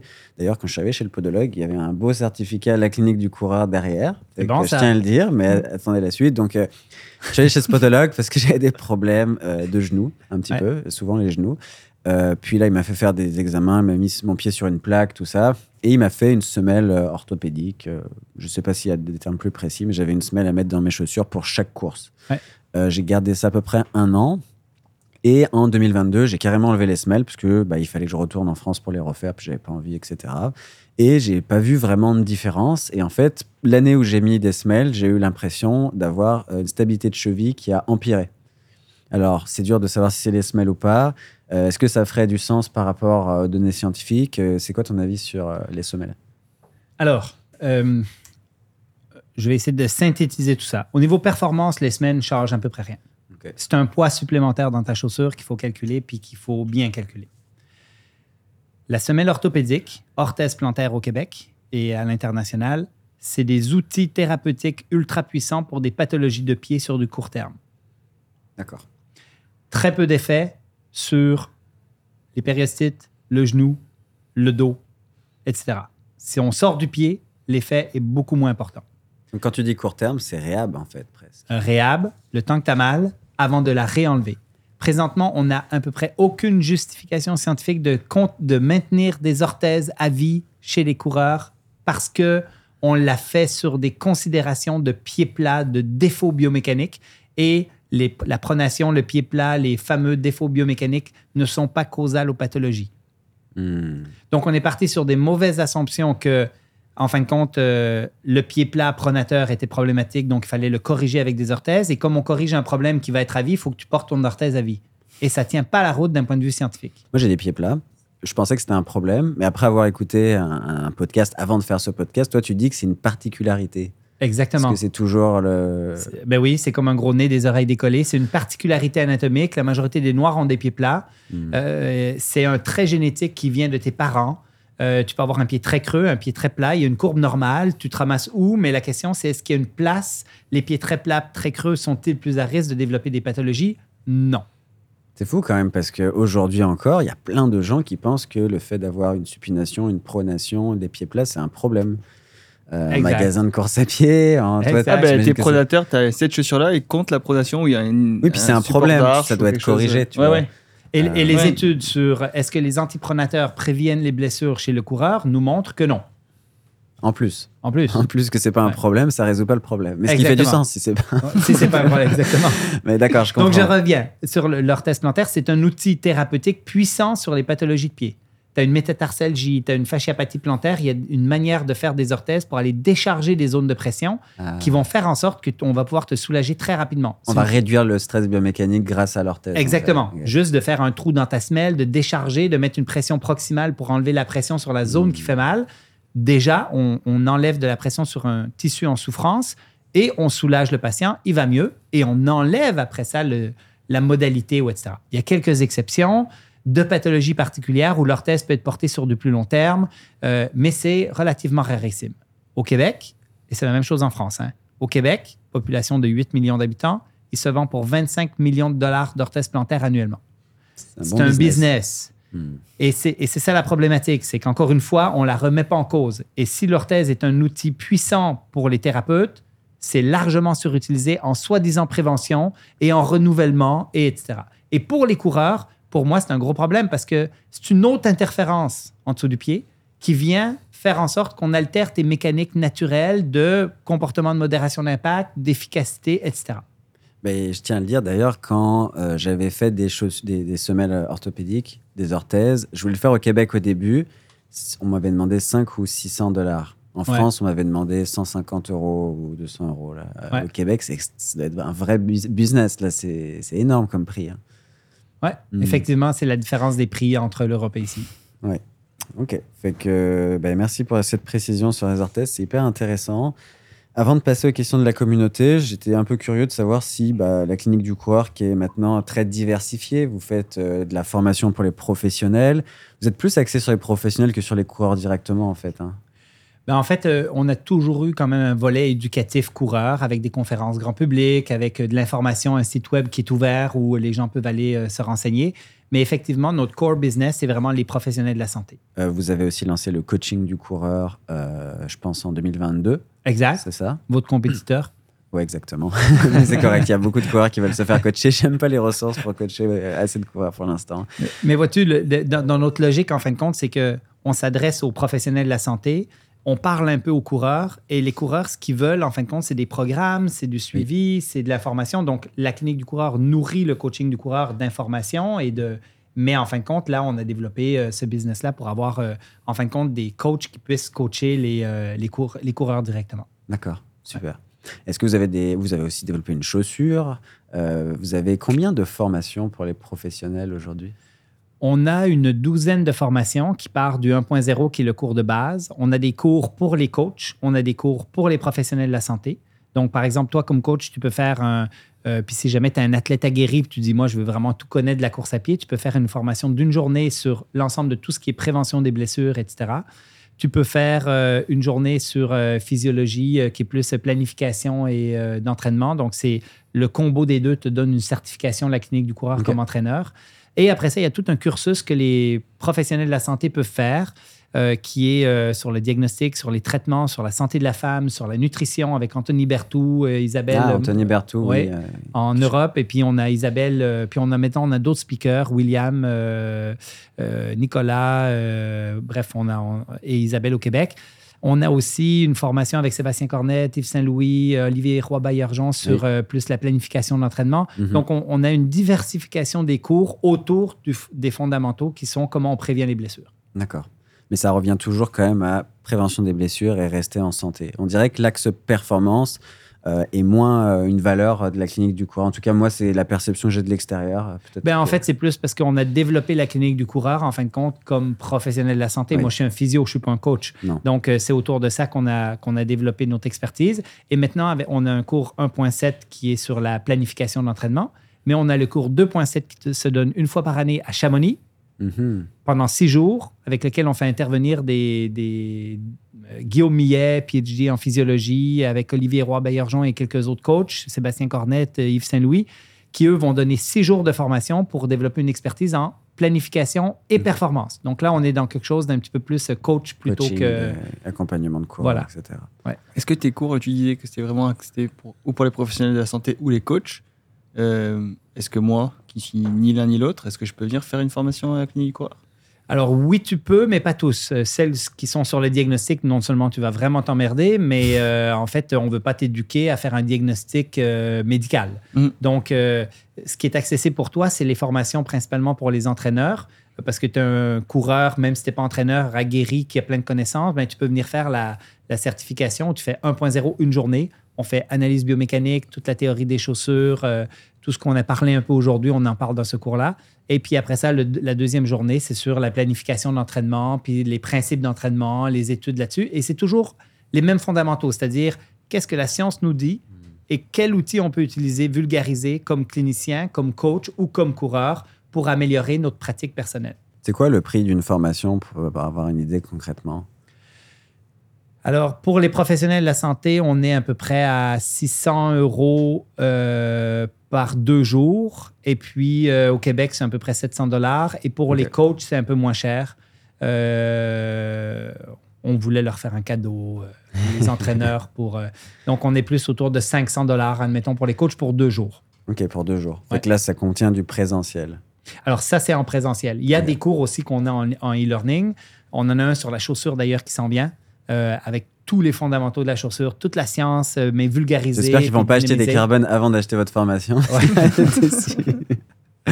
Non, mais on va leur dire, si vous achetez les carbones, idéalement, testez-les avant. Et Ça va vous coûter Ouais, moins cher. ouais, 100%. Et pour répondre à la question que tu me disais tout à l'heure, on peut faire des tests sur la piste, mais moi, ce que je te conseille, parce que toi, tu es du Oui. haut niveau, c'est d'aller dans un laboratoire, de te mettre l'embout d'oxygène sur le nez et puis de tester deux, trois chaussures pour voir dans quelle mesure tu as une consommation d'oxygène qui est diminuée par des chaussures de performance que tu identifierais. Et faire cet exercice-là va peut-être te, rendre, te faire rendre compte qu'une chaussure insoupçonnée est beaucoup plus efficace pour ton type de biomécanique et ta physionomie que d'autres. Euh, comment j'enlève l'effet placebo si je me rends dans un labo avec un ben, tu peux, tu peux pas l'enlever et tu essayes de te parler à toi-même, donc de dire ben je vais là et je me prête au jeu de courir avec une chaussure et avec l'autre. Et puis, euh, ben, juste déjà de faire l'exercice, ça diminue un peu l'exercice- le- Ouais. l'effet placebo parce que tu te Parce que je suis curieux Voilà. d'avoir une contre-vérité peut-être, etc. Ouais. C'est quelque chose que j'aimerais bien faire. C'est cool Ouais. pour le prochain pour marathon? dans presque un an. Est-ce qu'il y, a- il y a un. pro- Enfin, je pense, je sais pas si Ah, il y a des réponse, protocoles mais, ouais. standardisés, puis- mais l'idéal, c'est d'aller, par exemple, au département de kinésiologie. euh, euh, nous, on en a un à Québec, vous en avez Bah, certainement moi, j'ai les clés du labo à l'UCAM encore. Là, j'ai fait mon étude de thèse hein, avec tous les instruments. Ouais. C'est une invitation. Oui. non, ça serait, ce serait très intéressant de le faire. OK. Euh, J'aimerais qu'on évoque ben, beaucoup de questions de la communauté. hein. Euh, les gens étaient très, très excités euh, quand on t'interviewe. On a eu peut-être 50 questions, alors on va pas pouvoir tous les poser. On va essayer de faire un jeu, c'est de répondre euh, le plus vite possible, parce que sinon on va Ouais. jamais y arriver.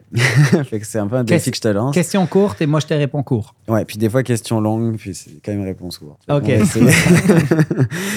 Anthony, euh, Anthony a posé une question. Super, tu peux lui demander qu'il développe un peu le principe de la sortie longue qui ne doit pas dépasser 30% de volume hebdo. Apparemment, tu aurais dit ça. Tu me dis c'est pas vrai. Idem en trail ou en route. euh, cela concerne la programmation annuelle ou peut concerner aussi une prépa 12 ou 24 semaines. Alors, je vais répondre comme physiothérapeute. C'est-à-dire, c'est en dehors de mon champ d'expertise. De, la seule chose, c'est que si jamais votre longue sortie de la fin de semaine a des pourcentages très élevés, ça veut dire que vous avez des différentiels entre vos jogging réguliers et la longue sortie qui sont très importantes. Et ça, pour moi, ça augmente le risque de blessure.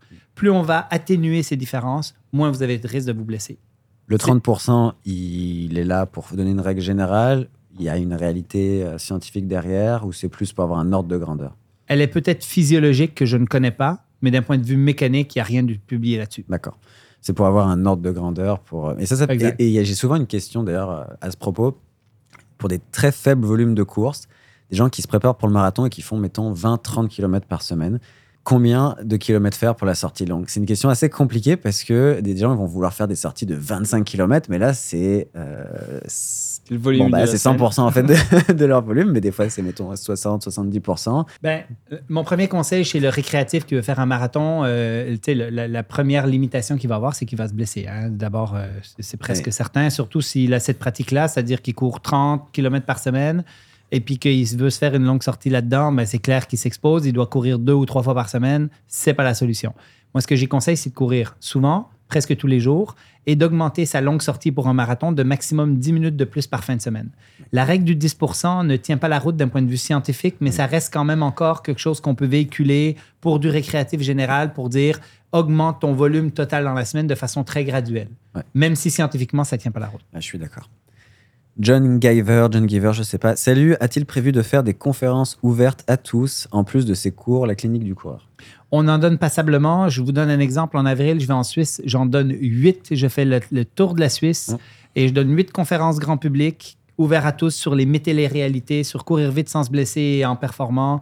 Euh, oui, on en donne. On en donne au Québec, on en donne en France. Et il n'y a pas juste moi qui en donne. On a toute l'équipe de la clinique du coureur, entre autres euh, France, euh, qui donne des conférences un peu partout. Donc, euh, avec le COVID, on, le COVID, on a été un peu freiné. Mais là, euh, ça va revenir. Et euh, oui, ben, par- si vous avez l'occasion de, de, de suivre une conférence, vous allez certainement aimer. Ok, super. Rendez-vous Pour en euh, Suisse. savoir les dates, etc., c'est sur le site internet, j'imagine? Oui, sur le site d'arrêt, ils sont pas encore là. Je, je finalise ça cette semaine. Ils vont tous être annoncés. Donc, euh, ouais. Ok, Hakim, je vous suis depuis un petit temps maintenant. Je n'ai pas de question, plutôt une demande. Serait-il intéressé de prendre un étudiant qui naît belge pour un mémoire sur la course à pied, sujet à peaufiner, etc. En gros, la question, est-ce que des fois tu prends des étudiants en stage? J'imagine que tu as énormément de demandes. J'en ai plein. J'en ai, Je pense j'en ai une par semaine ou par deux semaines. Et c'est problématique parce que j'aimerais bien, Mais, euh, mais c'est difficile. Déjà que moi, j'ai euh, euh, plusieurs physios du Québec qui me, qu'on engage dans notre entreprise qui est PCN. On a 14 cabinets avec euh, 200 et quelques employés. Et euh, moi, je passe euh, à peu près tous les nouveaux qui rentrent à la clinique pour euh, faire de l'observation puis faire de l'échange professionnel. Donc, euh, malheureusement, je n'ouvre pas ça à l'extérieur, sinon ça serait infini. Euh, autre question, je voudrais son avis sur comment éviter, diminuer les douleurs dues à la course à pied sur les hanches type bursite. Très spécifique. Alors je sais qu'on peut pas donner d'avis Ouais, ouais. comme ça, mais Alors, je- mais je fais vite. hein, euh, le- faire un diagnostic précis pour savoir si vraiment s'il y a un syndrome de bandelette proximale, qui est la pathologie fréquente chez le coureur, ou une tendinopathie du moyen fessier. C'est les deux pathologies les plus fréquentes chez le coureur à ce niveau-là. Euh, le meilleur le meilleure chose que je peux lui donner en conseil, c'est de dire faire des petits pas, avoir des chaussures plutôt tendance minimaliste dans le choix de ses chaussures qu'il a déjà actuellement et faire du renforcement des moyens fessiers. Ok, renforcement du moyen fessier, mettons élastique, euh, Voilà. petit pas sur le côté. Exactement. euh, c'est ce que je fais moi. Puis ça m'a Ouais. vraiment aidé euh, pour les genoux. Ouais. Cool. Euh, J'ai un long commentaire là, je m'excuse d'avance. hein. Salut Blaise, j'ai 23 ans, j'ai commencé la course à pied il y a 3 ans avec des ambitions d'être finisher sur des trails montagneux longs, 40 km, 3000 de D+, plus 100 km, 7000 de D+. Les six premiers mois d'entraînement, je courais avec une foulée attaque talon. Puis j'ai commencé à me documenter je suis tombé sur le livre La clinique du coureur qu'on a ici. Je me suis forcé à changer ma foulée d'attaque talon à avant du pied pour éviter de me blesser. Ça m'a pris six mois à changer ma foulée. euh, avec beaucoup beaucoup de courbatures et de douleurs musculaires, mais c'était pour la bonne cause. Je cours également avec des chaussures 0 mm de drop minimaliste. Depuis deux ans, je me rends compte que je me blesse trois fois par an au genou, TFL, tendon rotulien et même au fat pad du genou. Les professionnels de la santé et mon entraîneur sont tous très partagés sur ce que je devrais faire. Certains me disent de changer de foulée, d'autres me disent seulement de réduire ma charge d'entraînement. Je fais une fois par semaine du renforcement avec les exercices dédiés du livre LCDC, la clinique du coureur, et mes semaines varient entre 40 et 80 km par semaine progressivement. Je ne sais plus qui écouter, mais j'aurais aimé avoir l'avis de celui qui est à la base de ce changement. Merci beaucoup, Tony. Alors, Tony, écoute-moi bien. C'est fou, c'est une affaire, ça. Ouais. Alors, euh, deux choses l'une. Là, c'est intéressant parce qu'il y a plein de valeurs confondantes. On ne sait pas pourquoi il se blesse plus. Moi, si j'ai à mettre euh, le doigt sur quelque chose, c'est parce que probablement il a augmenté son volume, il a augmenté ce qu'il veut faire, il veut faire de la compétition. Les facteurs de risque des blessures, c'est que le fait d'être compétitif et de vouloir faire de la compétition, c'est un facteur de risque considérable. La deuxième chose, c'est qu'il a augmenté son volume. Euh, il a des objectifs. Et tout ça, ben, ça, contribue à plein de choses. Donc, peut-être que, peut-être que ce qu'il a fait comme changement biomécanique le protège d'être encore plus blessé. Peut-être qu'il serait blessé cinq fois par semaine. On ne le sait pas. Mais lui, il a fait une inférence un petit peu dans, dans son argumentaire aussi. Est-ce que c'est possible, des fois, de passer du maximalisme au minimalisme et de se blesser? Est-ce que ça arrive? Ben oui, mais très fréquemment. En fin de compte, c'est un changement et n'importe quel changement euh, est à risque. Et si on passe du maximalisme vers le minimalisme et qu'on fait une transition qui est trop rapide, donc les règles de transition hein, qui n'ont pas été publiées, mais que l'on observe dans la littérature en- avec une analyse globale, c'est que pour chaque 10 à 20 d'indices minimalistes, il faudrait prendre un mois de changement Donc, il faut être très rigoureux, en fait. très progressif. Donc, et le truc aussi, c'est qu'il me dit, euh, bon, euh, zéro drop, euh, mais zéro drop, on sait que ça veut rien dire maintenant. Donc, est-ce que c'est des vraies chaussures minimalistes ou c'est des chaussures maximalistes à zéro drop? Euh, L'autre chose, c'est qu'il dit pour faire une transition vers l'avant-pied. Donc là, je suis un peu inquiet. J'espère qu'il ne m'a pas écouté dans une conférence ou qu'il a lu ça entre deux lignes dans le livre parce que c'est très rare que je vais donner le, la conseil d'aller sur l'avant-pied. Surtout si tu connais pas la personne. en Ben ouais. Mm. En fait, puis même quand je connais la personne, moi, je, de, de tous les patients que je vois, c'est très rare, je leur dis ça. Augmenter la cadence, oui. Avoir des chaussures plus minimalistes pour moins interférer, oui. Qui va induire peut-être des changements biomécaniques pour moins attaquer du talon, oui, mais pas nécessairement attaquer sur l'avant-pied. D'accord. Donc, il y a- il y, a beaucoup de facteurs. Et puis, euh, en fait, le fait qu'il soit euh, blessé trois fois par année, moi, ce que ça me dit d'abord et avant tout, c'est que euh, il, il en fait trop, trop vite. Donc, il faut qu'il soit à l'écoute de son corps et il faut qu'il aille sur le site voir la quantification du stress mécanique. le facteur numéro un Oui. pour s'assurer de ne pas se blesser. Ok, merci beaucoup. Veux-tu en lire? Oui, il y en a une euh, que je pense que ça va intéresser du monde. Jonathan Dallo, euh, je n'arrive pas à me débarrasser de mes périostites malgré le renforcement musculaire et la rotation de chaussures. Quatre paires différentes. Elles apparaissent dès que j'approche les 30 km hebdomadaires. Impossible de dépasser ce volume, même après 6 ans de course à pied. OK, moi, ma question pour Jonathan, c'est combien de fois par semaine tu cours? La meilleure manière pour traiter une périostite, augmente le nombre de fois où tu cours par semaine. Si tu cours 3, 4 fois par semaine, tu augmentes à 5, 6, 7, 8, 9, même des doubles unités. Meilleure recette pour se débarrasser d'une périostite. Être prudent sur la vitesse, être prudent sur les gammes, être prudent sur la pointe de pied, le corde à sauter, tout ce qui est très dynamique. Euh, et je parle ici, bien évidemment, d'une périostite de la crête tibiale postéromédiale, donc à l'intérieur de la jambe et non pas une douleur en avant. Parce qu'ici, on Oui. parle toujours de diagnostic, mais moi, je n'ai pas fait le diagnostic. Donc, c'est de s'assurer que c'est bien ça. Et la surface dans les périostites en général, est-ce que ça peut changer quelque chose? Les surfaces plus euh, compliantes, molles, vont peut-être être moins symptomatiques court terme, mais sur du long terme, on s'adapte à tout, ça ne change rien. Il faut savoir qu'aussi la philosophie en France, c'est énormément de VMA. Là, je ne sais pas si tu es familier avec euh, la philosophie française, mais c'est des 200, des 300, des 400, euh, Pace 1500. hein. C'est Ouais. vraiment ça la base aussi sur la piste, qui est bien dur. Euh, fait que toi, tu dirais, euh, fais-en plus souvent, fais attention à l'intensité, puis répartis mieux ton stress mécanique. et- Et, Exactement. tu vas t'adapter. Alors, moi, tu sais, je, je- je donne un exemple d'athlète de haut niveau sur 800 mètres qui faisait quand même 50-80 km par semaine. Une des choses qu'on a fait avec lui, c'est qu'on est monté à 100-120 km par semaine. Et juste cette augmentation de volume avec le nombre de fréquences par semaine a réduit de façon significative Hmm. et très importante ces périostites tibiales chroniques de longue date. C'est intéressant. Mais d'ailleurs, moi, je le remarque, au début de saison, ça m'arrive d'avoir des périostites parce que je rebuild mon volume. Dans la 120 km, je vais avoir des périostites, mais à 180, elles ont disparu, ce qui fait aucun sens d'un point de vue. Mais c'est vrai que là, je sais pas si ça t'arrive aussi, pardon. J'ai pas souvent des, des périostites, mais c'est souvent quand je change de, de surface par contre. Ok. Si je passe du, du béton au tapis ou autre, ou si ça, Mhm. je vais sentir que c'est inflammé, mais pas au, au- Pas au point où au ça point te où fait je peux pas mal. manger, je peux Et pas les gens qui, vont très fort dans le tissu, même il y a un moment, il y avait une mode d'aller avec la cuillère. Là. Très mauvaise idée. Ok. Très, très mauvaise idée. On peut lire ça sur les forums. là. Ou euh, courir avec des bas de contention parce que ça inhibe un peu, je pense, la, la douleur. Puis... La, la vibration musculaire, Mm. euh, peut-être un petit effet pour certaines personnes seulement. Mais c'est vraiment juste pour euh, le confort. C'est pas, ça va pas. Ça règle absolument Ouais, rien. En fait, l'au- l'autre chose, c'est que si jamais on a une périostite chronique, le renforcement qu'il faut faire, dépendamment, bien évidemment, c'est- elle est sur, à l'interne de la jambe, sur la crête tibiale postéromédiale, c'est de faire des exercices comme pour le tendon d'Achille, monter, descendre sur la pointe des pieds, corde à sauter, etc. Mais ça, il faut bien le quantifier, il faut l'intégrer graduellement à travers l'entraînement. Comme une deuxième unité dans la journée, par exemple, pour Mhm. stimuler le corps à s'adapter. Ok, parfait. Merci beaucoup. Euh, quel serait un bon sujet de travail de fin d'études pour un étudiant physiothérapeute amateur de course à pied, Pierre Boucher? Ah, mais il y en a, il y en a une tonne. Ouais, c'est parce que ça va dépendre beaucoup de tes envies aussi. Là. Oui, Mais- puis ça dépend, euh, ben, qu'est-ce qu'il a envie de faire. Euh, une petite étude clinique d'observation, il va sur, euh, il va poster sa caméra au cinquième puis au 35e kilomètre. Ça a déjà été fait, mais en fin de compte, c'est des choses intéressantes à faire pour voir s'il y a des altérations de la biomécanique et de la foulée à travers le temps. Tu regardes la cadence. Il y a plein de possibilités. Il y a plein de, de trucs qu'on peut faire. Ok. Patrick Sourisseau, deux questions.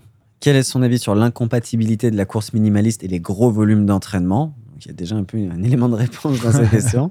Euh, et Blaise, de toutes vos expertises depuis la création de la clinique du coureur, vous est-il arrivé d'avoir des propos inexacts et de changer votre point de vue par la suite? Merci beaucoup Blaise pour tout, ainsi qu'à Maxime Lopez, etc. Bref, Jamais. t'as jamais changé d'avis, t'as jamais. Jamais. dit de bêtises, t'as jamais regretté euh, quoi que ce soit. On pourrait demander à ma blonde, à ma femme, mais non, jamais. Je me suis jamais trompé non plus.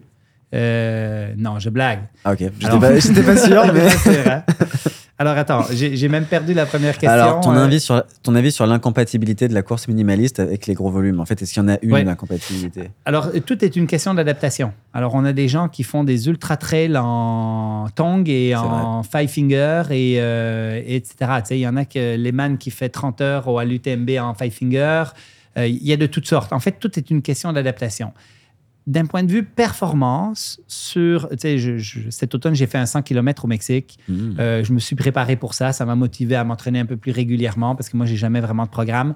Euh, ben, j'ai pas changé de chaussure. J'étais habitué à une chaussure X. C'est pas parce que je passe de, de 65 ou de- du marathon au 65 ou du 65 au 100 km que je vais changer de chaussure. Tout est une question d'adaptation. Donc, c'est pas parce qu'on fait plus long, c'est pas parce qu'on s'enligne sur le marathon qu'on a besoin de plus d'amorti ou besoin de plus de quelque chose dans la mesure où on prend le temps de s'y adapter. Et on s'adapte pas, euh, on- n'ira pas plus vite parce qu'on a des chaussures plus amorties en se disant, ben, j'ai pas trop le temps de m'adapter, je vais mettre plus d'amorti. Ben, si tu mets plus d'amorti, tu protèges ton pied, mais tu stresses davantage ton genou. Donc, on va choisir une chaussure peut-être plus en fonction de tes maillons faibles qu'en fonction de ça. Et la deuxième question, ben, quand on suit la science, quand on lit la science, la science nous guide sur plein de choses qui nous amènent à raffiner notre discours, à changer d'opinion. Et euh, c'est ce qu'on fait à la clinique du coureur. À chaque année, on remet à jour nos notes de cours, par exemple, pour nos cours, parce que la science nous amène à changer notre vision des choses. D'accord. Donc, est-ce que tu dirais que des fois la science t'a induit en erreur? Ah, c'est clair. En Un fait, exemple précis? Ben, y a- y a- sur sur plein de choses, sur plein de sujets. Alors, euh, je pourrais raconter quelque chose qu'on n'a pas encore parlé sur l'hydratation. OK? Mhm. Euh, la, la pseudo-science, je vais l'appeler pseudo-science parce que la- c'était la science initiale avec des qualités plutôt moyennes, nous amenait à croire qu'il fallait pas boire quand on faisait du marathon. Donc, à un moment donné, dans les, il y a bien longtemps, on disait non, mais il faut pas boire pour faire du marathon. Puis à un moment donné, la science nous a dit non, non, mais on observe en laboratoire que si on perd 2% de notre poids de corps, euh, on est déshydraté puis on a une altération de la performance. Fait que là, on voulait boire pour être en hydratation. Donc là, on a fait des recommandations. Les associations américaines de médecine du sport et autres recommandaient de ne pas perdre de poids pendant son marathon. Donc, pour essayer de rester en hydratation. Et là, on a constaté qu'on a créé plein de problèmes avec ça, dont de l'hyponatrémie, des gens qui buvaient trop, euh, et que tout d'un coup, avec la, la science, c'est raffiné à travers le temps. Et maintenant, les meilleures recommandations qu'on a sont les mêmes que celles de ma grand-mère il y a 40 ans. C'est-à-dire, tu bois quand tu as soif. Hmm. Donc, on est passé à travers une science qui nous a guidés avec une science un peu fragile sur plein de recommandations qui ont été du tout au rien au moyen pour revenir à quelque chose de ultra naturel, de dire ben, la meilleure manière de, de- d'être en santé pendant un marathon, c'est de boire à sa soif. Il y a des cas de décès qui ont été rapportés de gens qui buvaient trop dans les marathons, qui ont fait des hyponatrémie puis qui, sont, qui en sont morts. Les deux derniers cas, c'était des médecins, donc on a, fait, on a bien compris pourquoi, parce qu'on connaissait leur dossier médical parfaitement bien. Tim Noakes, qui est un Africain du Sud, Mhm. a publié un livre, Waterlog, qui est euh, une référence sur le sujet et qui euh, remet ça. On a eu un consensus d'experts international de Hugh Butler qu'il faut boire à sa soif pendant un marathon. Et tout ça pour revenir à des choses essentielles, Basique. basiques. Le gros bon sens. Bois quand t'as soif. Ouais. Euh, prochaine question. J'aimerais bien savoir si sur le long terme, il y a des conséquences au fait de courir exclusivement sur le goudron. Et j'aimerais aussi connaître vos avis sur les anti-inflammatoires, mais là, on le sait déjà. Anti-inflammatoire, on a réglé. Sur les surfaces, on n'en a pas beaucoup parlé. Les études épidémiologiques ne montrent aucun avantage d'une surface ou d'une autre sur l'incidence des blessures. C'est-à-dire que tu peux courir sur le dur, sur le mou. Si tu es adapté, tu es adapté. Ce qu'on pense cliniquement, et là, je sors de la science, là, c'est le clinicien qui parle et celui qui a expérimenté avec plein de coureurs. Quand on est sur des surfaces qui sont irrégulières, la variété des mouvements induits par ces surfaces irrégu- irrégulières ne répéteront pas continuellement le même mouvement tout le temps. Et on pense que tu peux cumuler plus de volume, et c'est ce qu'on voit chez les ultra-trailers. Et là, par exemple, euh, je te regarde, euh, Maxime, parce que tu fais euh, 200 km par semaine. Si tu veux monter à 250, d'avoir une certaine proportion qui est sur le Mont-Royal avec un peu d'irrégularité, un petit peu de variété de terrain, etc., moi, je pense que ça va te permettre de cumuler plus de volume sans te blesser. Ah, c'est intéressant. C'est pour ça que je vais sur le Mont Royal. J'ai Tu vas m'accompagner. Oui, oui, je vais venir plus souvent. Euh, et la neige La neige, est-ce que ça ressemble? Parce que tu vois, depuis qu'on course, on se demande des fois avec les copains d'entraînement si le, le fait de courir beaucoup sur la neige, on a l'impression qu'on a des tensions qu'on n'a pas d'habitude. Est-ce que notre corps est en train d'être poussé dans des retranchements différents? Ben, c'est sûr, la neige amène un changement biomécanique auquel tu n'es pas adapté. Euh, présentement, les surfaces, avec le petit glissement, le petit toe Mm. off, le petit mouvement de Mm. fin, avec la petite extension lombaire répétée que tu peux avoir quand tu euh, quand as ce mouvement-là, c'est problématique. C'est pas problématique au milieu de l'hiver et à la fin de l'hiver parce que tu es adapté, mais c'est clairement problématique au début. Et moi, j'ai eu des petits problèmes avec mon tendon d'Achille dernièrement parce que sur les surfaces, euh, ça glissait un peu plus. Joris Maury, quel est, quel est ton parcours scolaire et que conseilles-tu aux personnes qui souhaitent exercer le même métier que toi? Alors, moi, j'ai fait. euh, alors, moi, j'ai grandi au Québec. Donc, euh, j'ai fait le, le cursus obligatoire. Après ça, ici, on a le cégep qui, chez vous, est la, le bac. Après ça, je suis allé à l'université, à la faculté de médecine en physiothérapie. Au Québec, on a des pratiques euh, intéressantes comparées à la France. On a l'accès direct, on a des pratiques avancées. Euh, l'accès direct, ça veut dire qu'on n'a pas besoin d'une prescription médicale. C'est dans la faculté de médecine. Maintenant, c'est un master. Euh, mais en France, ça, ça change en accéléré pour la kiné. Donc maintenant, c'est tout universitaire.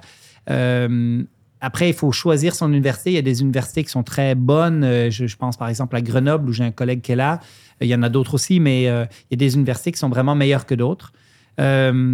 Donc, puis après ça, ben, tu peux continuer si tu veux faire de la recherche. Moi, je suis un peu un autodidacte. Je donne des conférences dans des congrès où il n'y a que des PhD, que des docteurs en sciences. Euh, et puis, je suis le seul qui ne l'est pas parce que j'ai développé une expertise euh, avec mes lectures, avec tout ça, que j'apporte euh, quelque chose. Euh, moi, je pense que l'école est relativement secondaire. Il y a des fondamentaux quand même. Si tu veux être kiné, Mhm. ben, il faut que tu fasses quand même ta kiné, mais euh, tu peux euh, explorer la littérature, devenir très connaissant, de développer une expertise de pointe, même si tu n'as pas un degré particulier, un sarreau blanc ou quelque chose de particulier.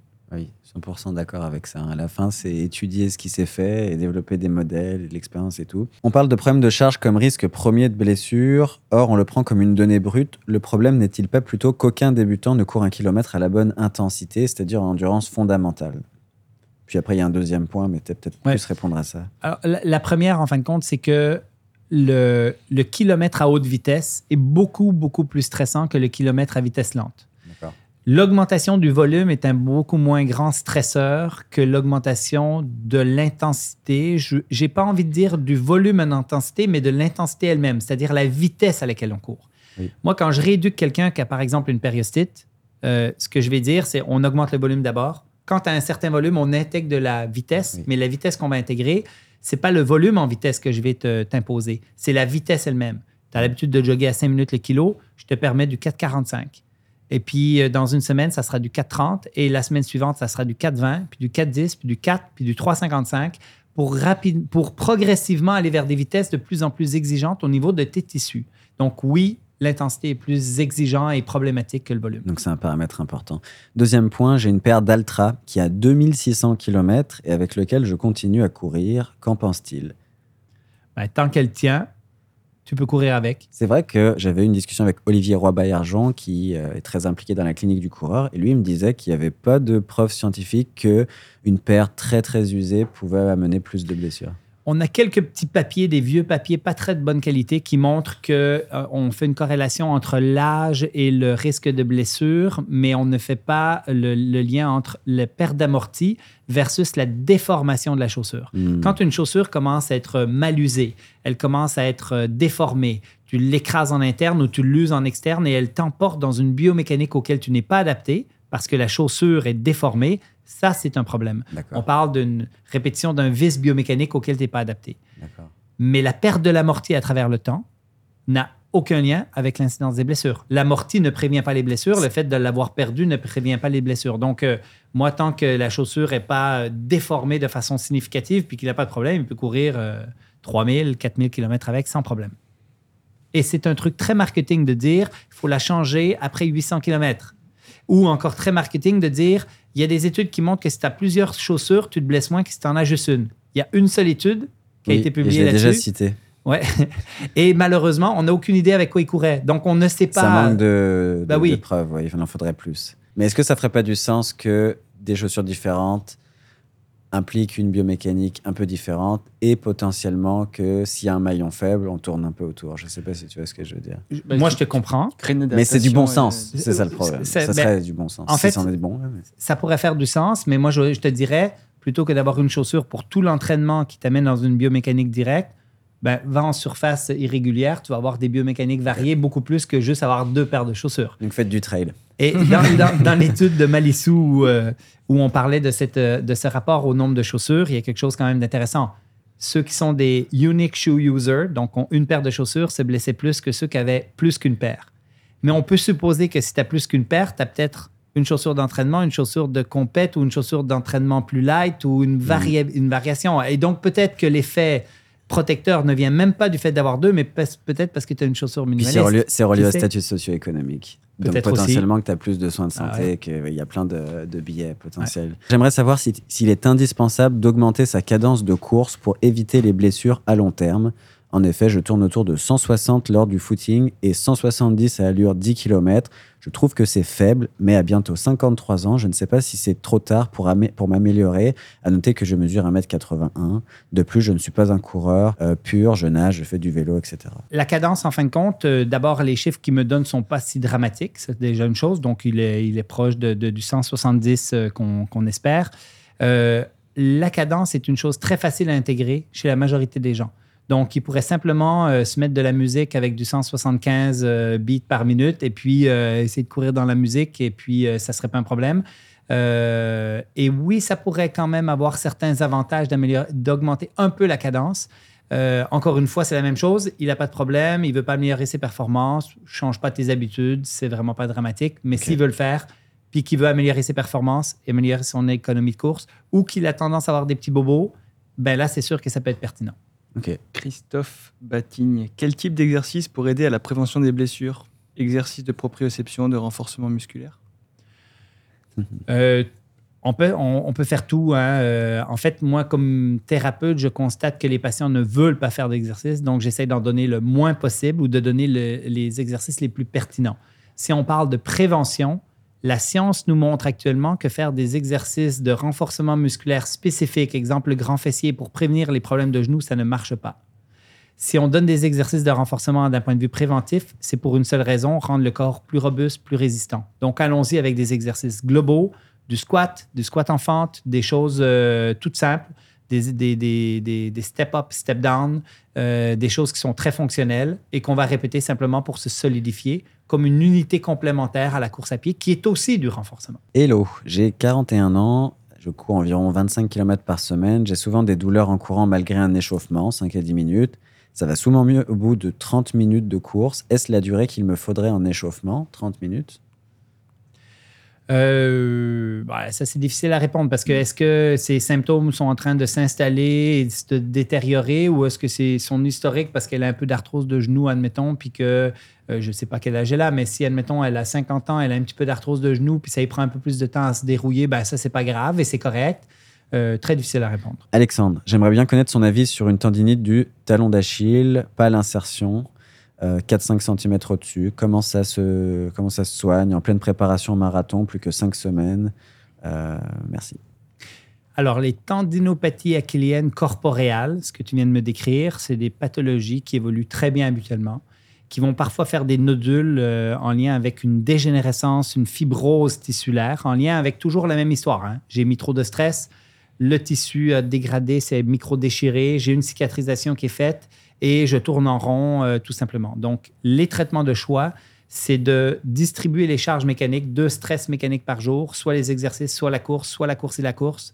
Et euh, on stresse le tissu et on ne se gêne pas de stresser le tissu. On peut même tolérer, si jamais ça date de longtemps, une certaine douleur pendant qu'on fait l'activité et pendant qu'on fait les exercices parce que c'est par ce minimum de symptômes, si ça se normalise dans les 30 minutes qui suivent et qu'on n'a pas plus de douleur le lendemain et qu'on est capable de refaire la même activité, c'est par ce processus-là qu'on crée des adaptations tissulaires et qu'on normalise des tendons pathologiques. Et c'est quoi l'erreur que font les gens en réhab de façon générale pour répondre vite? Est-ce que c'est une mauvaise rigueur, une mauvaise quantification? On passe trop vite les étapes? C'est quoi que tu vois comme erreur? On commence les exercices beaucoup trop tôt c'est-à-dire, dans les trois premières semaines, si c'est une première douleur au niveau d'un tendon, il n'y a pas d'exercice à faire. Et même les physios font beaucoup cette erreur-là, commencer trop tôt les exercices.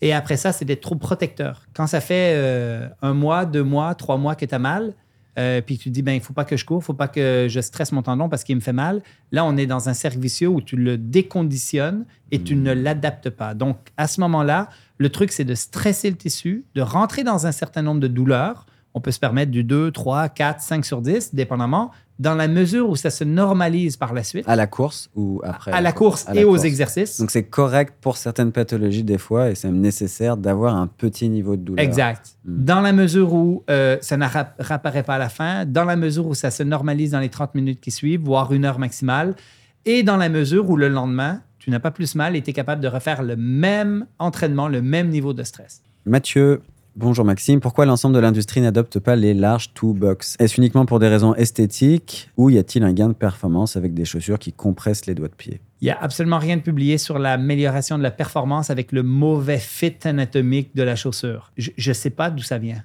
Est-ce que c'est la mode qui nous a amené là? Mais comment ça se fait qu'à peu près toutes les chaussures ont des fits qui ne sont pas anatomiques, mm. qui ne respectent pas, qui viennent pousser le gros orteil vers l'intérieur et qui, en plus de déformer euh, le, pied, n'a aucun avantage sur absolument rien.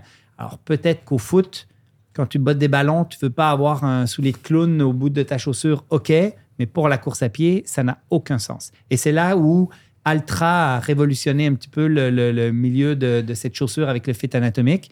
Euh, d'ailleurs, Golden Harper était dans un de nos cours aux États-Unis euh, avant même qu'Altra, c'est lui qui est le fondateur mmh. de cette de cette chaussure-là. Et euh, je me souviens qu'on avait eu des discussions. On parlait déjà du fit anatomique, mais lui l'a intégré dans une chaussure de course de façon euh, conséquente.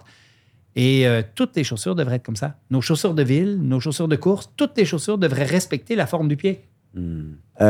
Michel Pelletier, existe-t-il un intérêt à mettre des semelles en vente dans les magasins de sport? Ça, c'est une bonne question. On a parlé des orthèses, mais on n'a pas parlé des, des semelles que tu peux acheter à la boutique du coin. là. Ouais, en fait, ce qu'on sait, c'est que les, semelles orthopédiques, les orthèses plantaires qu'on achète à la pharmacie ou euh, peu importe, peuvent être efficaces dans des conditions aiguës de pathologie de pied.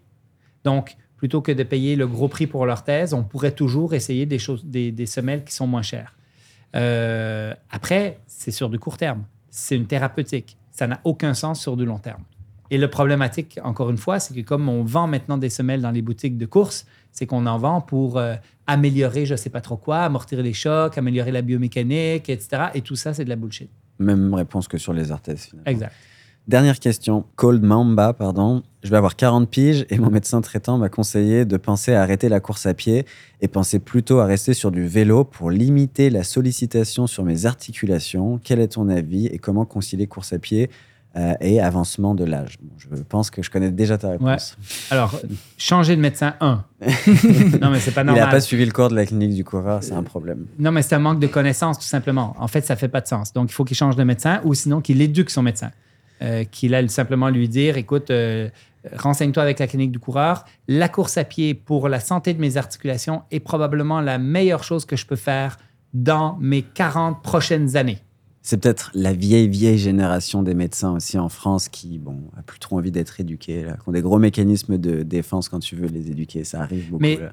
mais c'est, euh, cette partie inconsciente, en fin de compte, la course à pied est un stresseur mécanique qui vient mettre de l'impact sur les cartilages. On a toujours considéré le corps humain comme une machine, donc qui va s'user à travers le temps. Et ben, cette logique, en fin de compte, de cette vision très mécanique, euh, ne correspond pas à la réalité, mais teinte à teinter justement toute la génération des médecins, des physios, Oui. de, de, de même ma génération. Oui. Donc maintenant, on sait que c'est faux, il faut changer, mais ça fait partie. Maintenant, on sait qu'on n'est plus un modèle mécanique, on est un modèle biologique. Quand tu stresses ton corps, tu vas créer de la dégénérescence qui est suivie d'une régénérescence et une adaptation tissulaire. Euh, on a terminé avec les questions. euh, on a terminé aussi avec le podcast. Ça, ça fait euh, maintenant, je pense, un peu plus de deux heures et demie. Merci beaucoup, Blaise, pour C'est une ton longue temps. sortie, là. Ouais. Il faut la garder pour la longue, longue. hein. Oui, c'est une très très longue sortie, mais je suis persuadé que ça va plaire parce que nous, on a pris beaucoup de plaisir. Ça m'a Oui, énormément j'ai intéressé cet appris beaucoup de épisode. choses, même si j'étais pas. Euh, j'ai pas les connaissances aussi scientifiques au- aussi élevées que les vôtres, euh, j'ai quand même appris pas mal de choses. Ok, ça Merci me beaucoup. rassure. Ça nous rassure. Blaise, est-ce que tu as un dernier mot euh, pour les gens qui nous écoutent, pour les professionnels, pour les médecins qui n'appliquent pas les nouvelles euh, connaissances? Non, ben en fait, euh, on, on a la chance d'avoir euh, la clinique du coureur qui enseigne un peu partout dans le monde. Donc, euh, si vous voulez vous éduquer aux bonnes pratiques sur la course à pied, avec euh, un organisme qui a une très grande rigueur sur la littérature scientifique, sur la vulgarisation des outils et qui transmet des outils très applicables au niveau clinique, euh, ben, vous pouvez faire les formations de la clinique du coureur. Et puis, euh, ben, le, le- le- le truc, c'est juste de sortir du statu quo. Oui. Euh, se poser des questions, puis euh, ne pas accepter d'emblée euh, ce qu'on nous dit tout le temps. Et l'innovation qui est au cœur de la clinique du coureur, c'est aussi quelque chose qui m'anime énormément personnellement. Comment on peut faire mieux avec l'existant. Donc, euh, voilà. Ok, merci beaucoup. Euh, je rappelle que ce podcast est disponible sur Apple, Apple Podcast, Google Podcast, Spotify, bientôt sur d'autres. On sait que vous les voulez sur toutes vos plateformes, mais il y en a vraiment beaucoup. C'est difficile pour nous de, le- de l'upload partout, mais on y pense et on va le faire. Merci encore pour vos écoutes, merci pour vos commentaires. Vous êtes beaucoup à nous partager votre avis et on essaye de s'améliorer d'épisode en épisode, donc merci pour ça. Et on se voit au prochain épisode. Ciao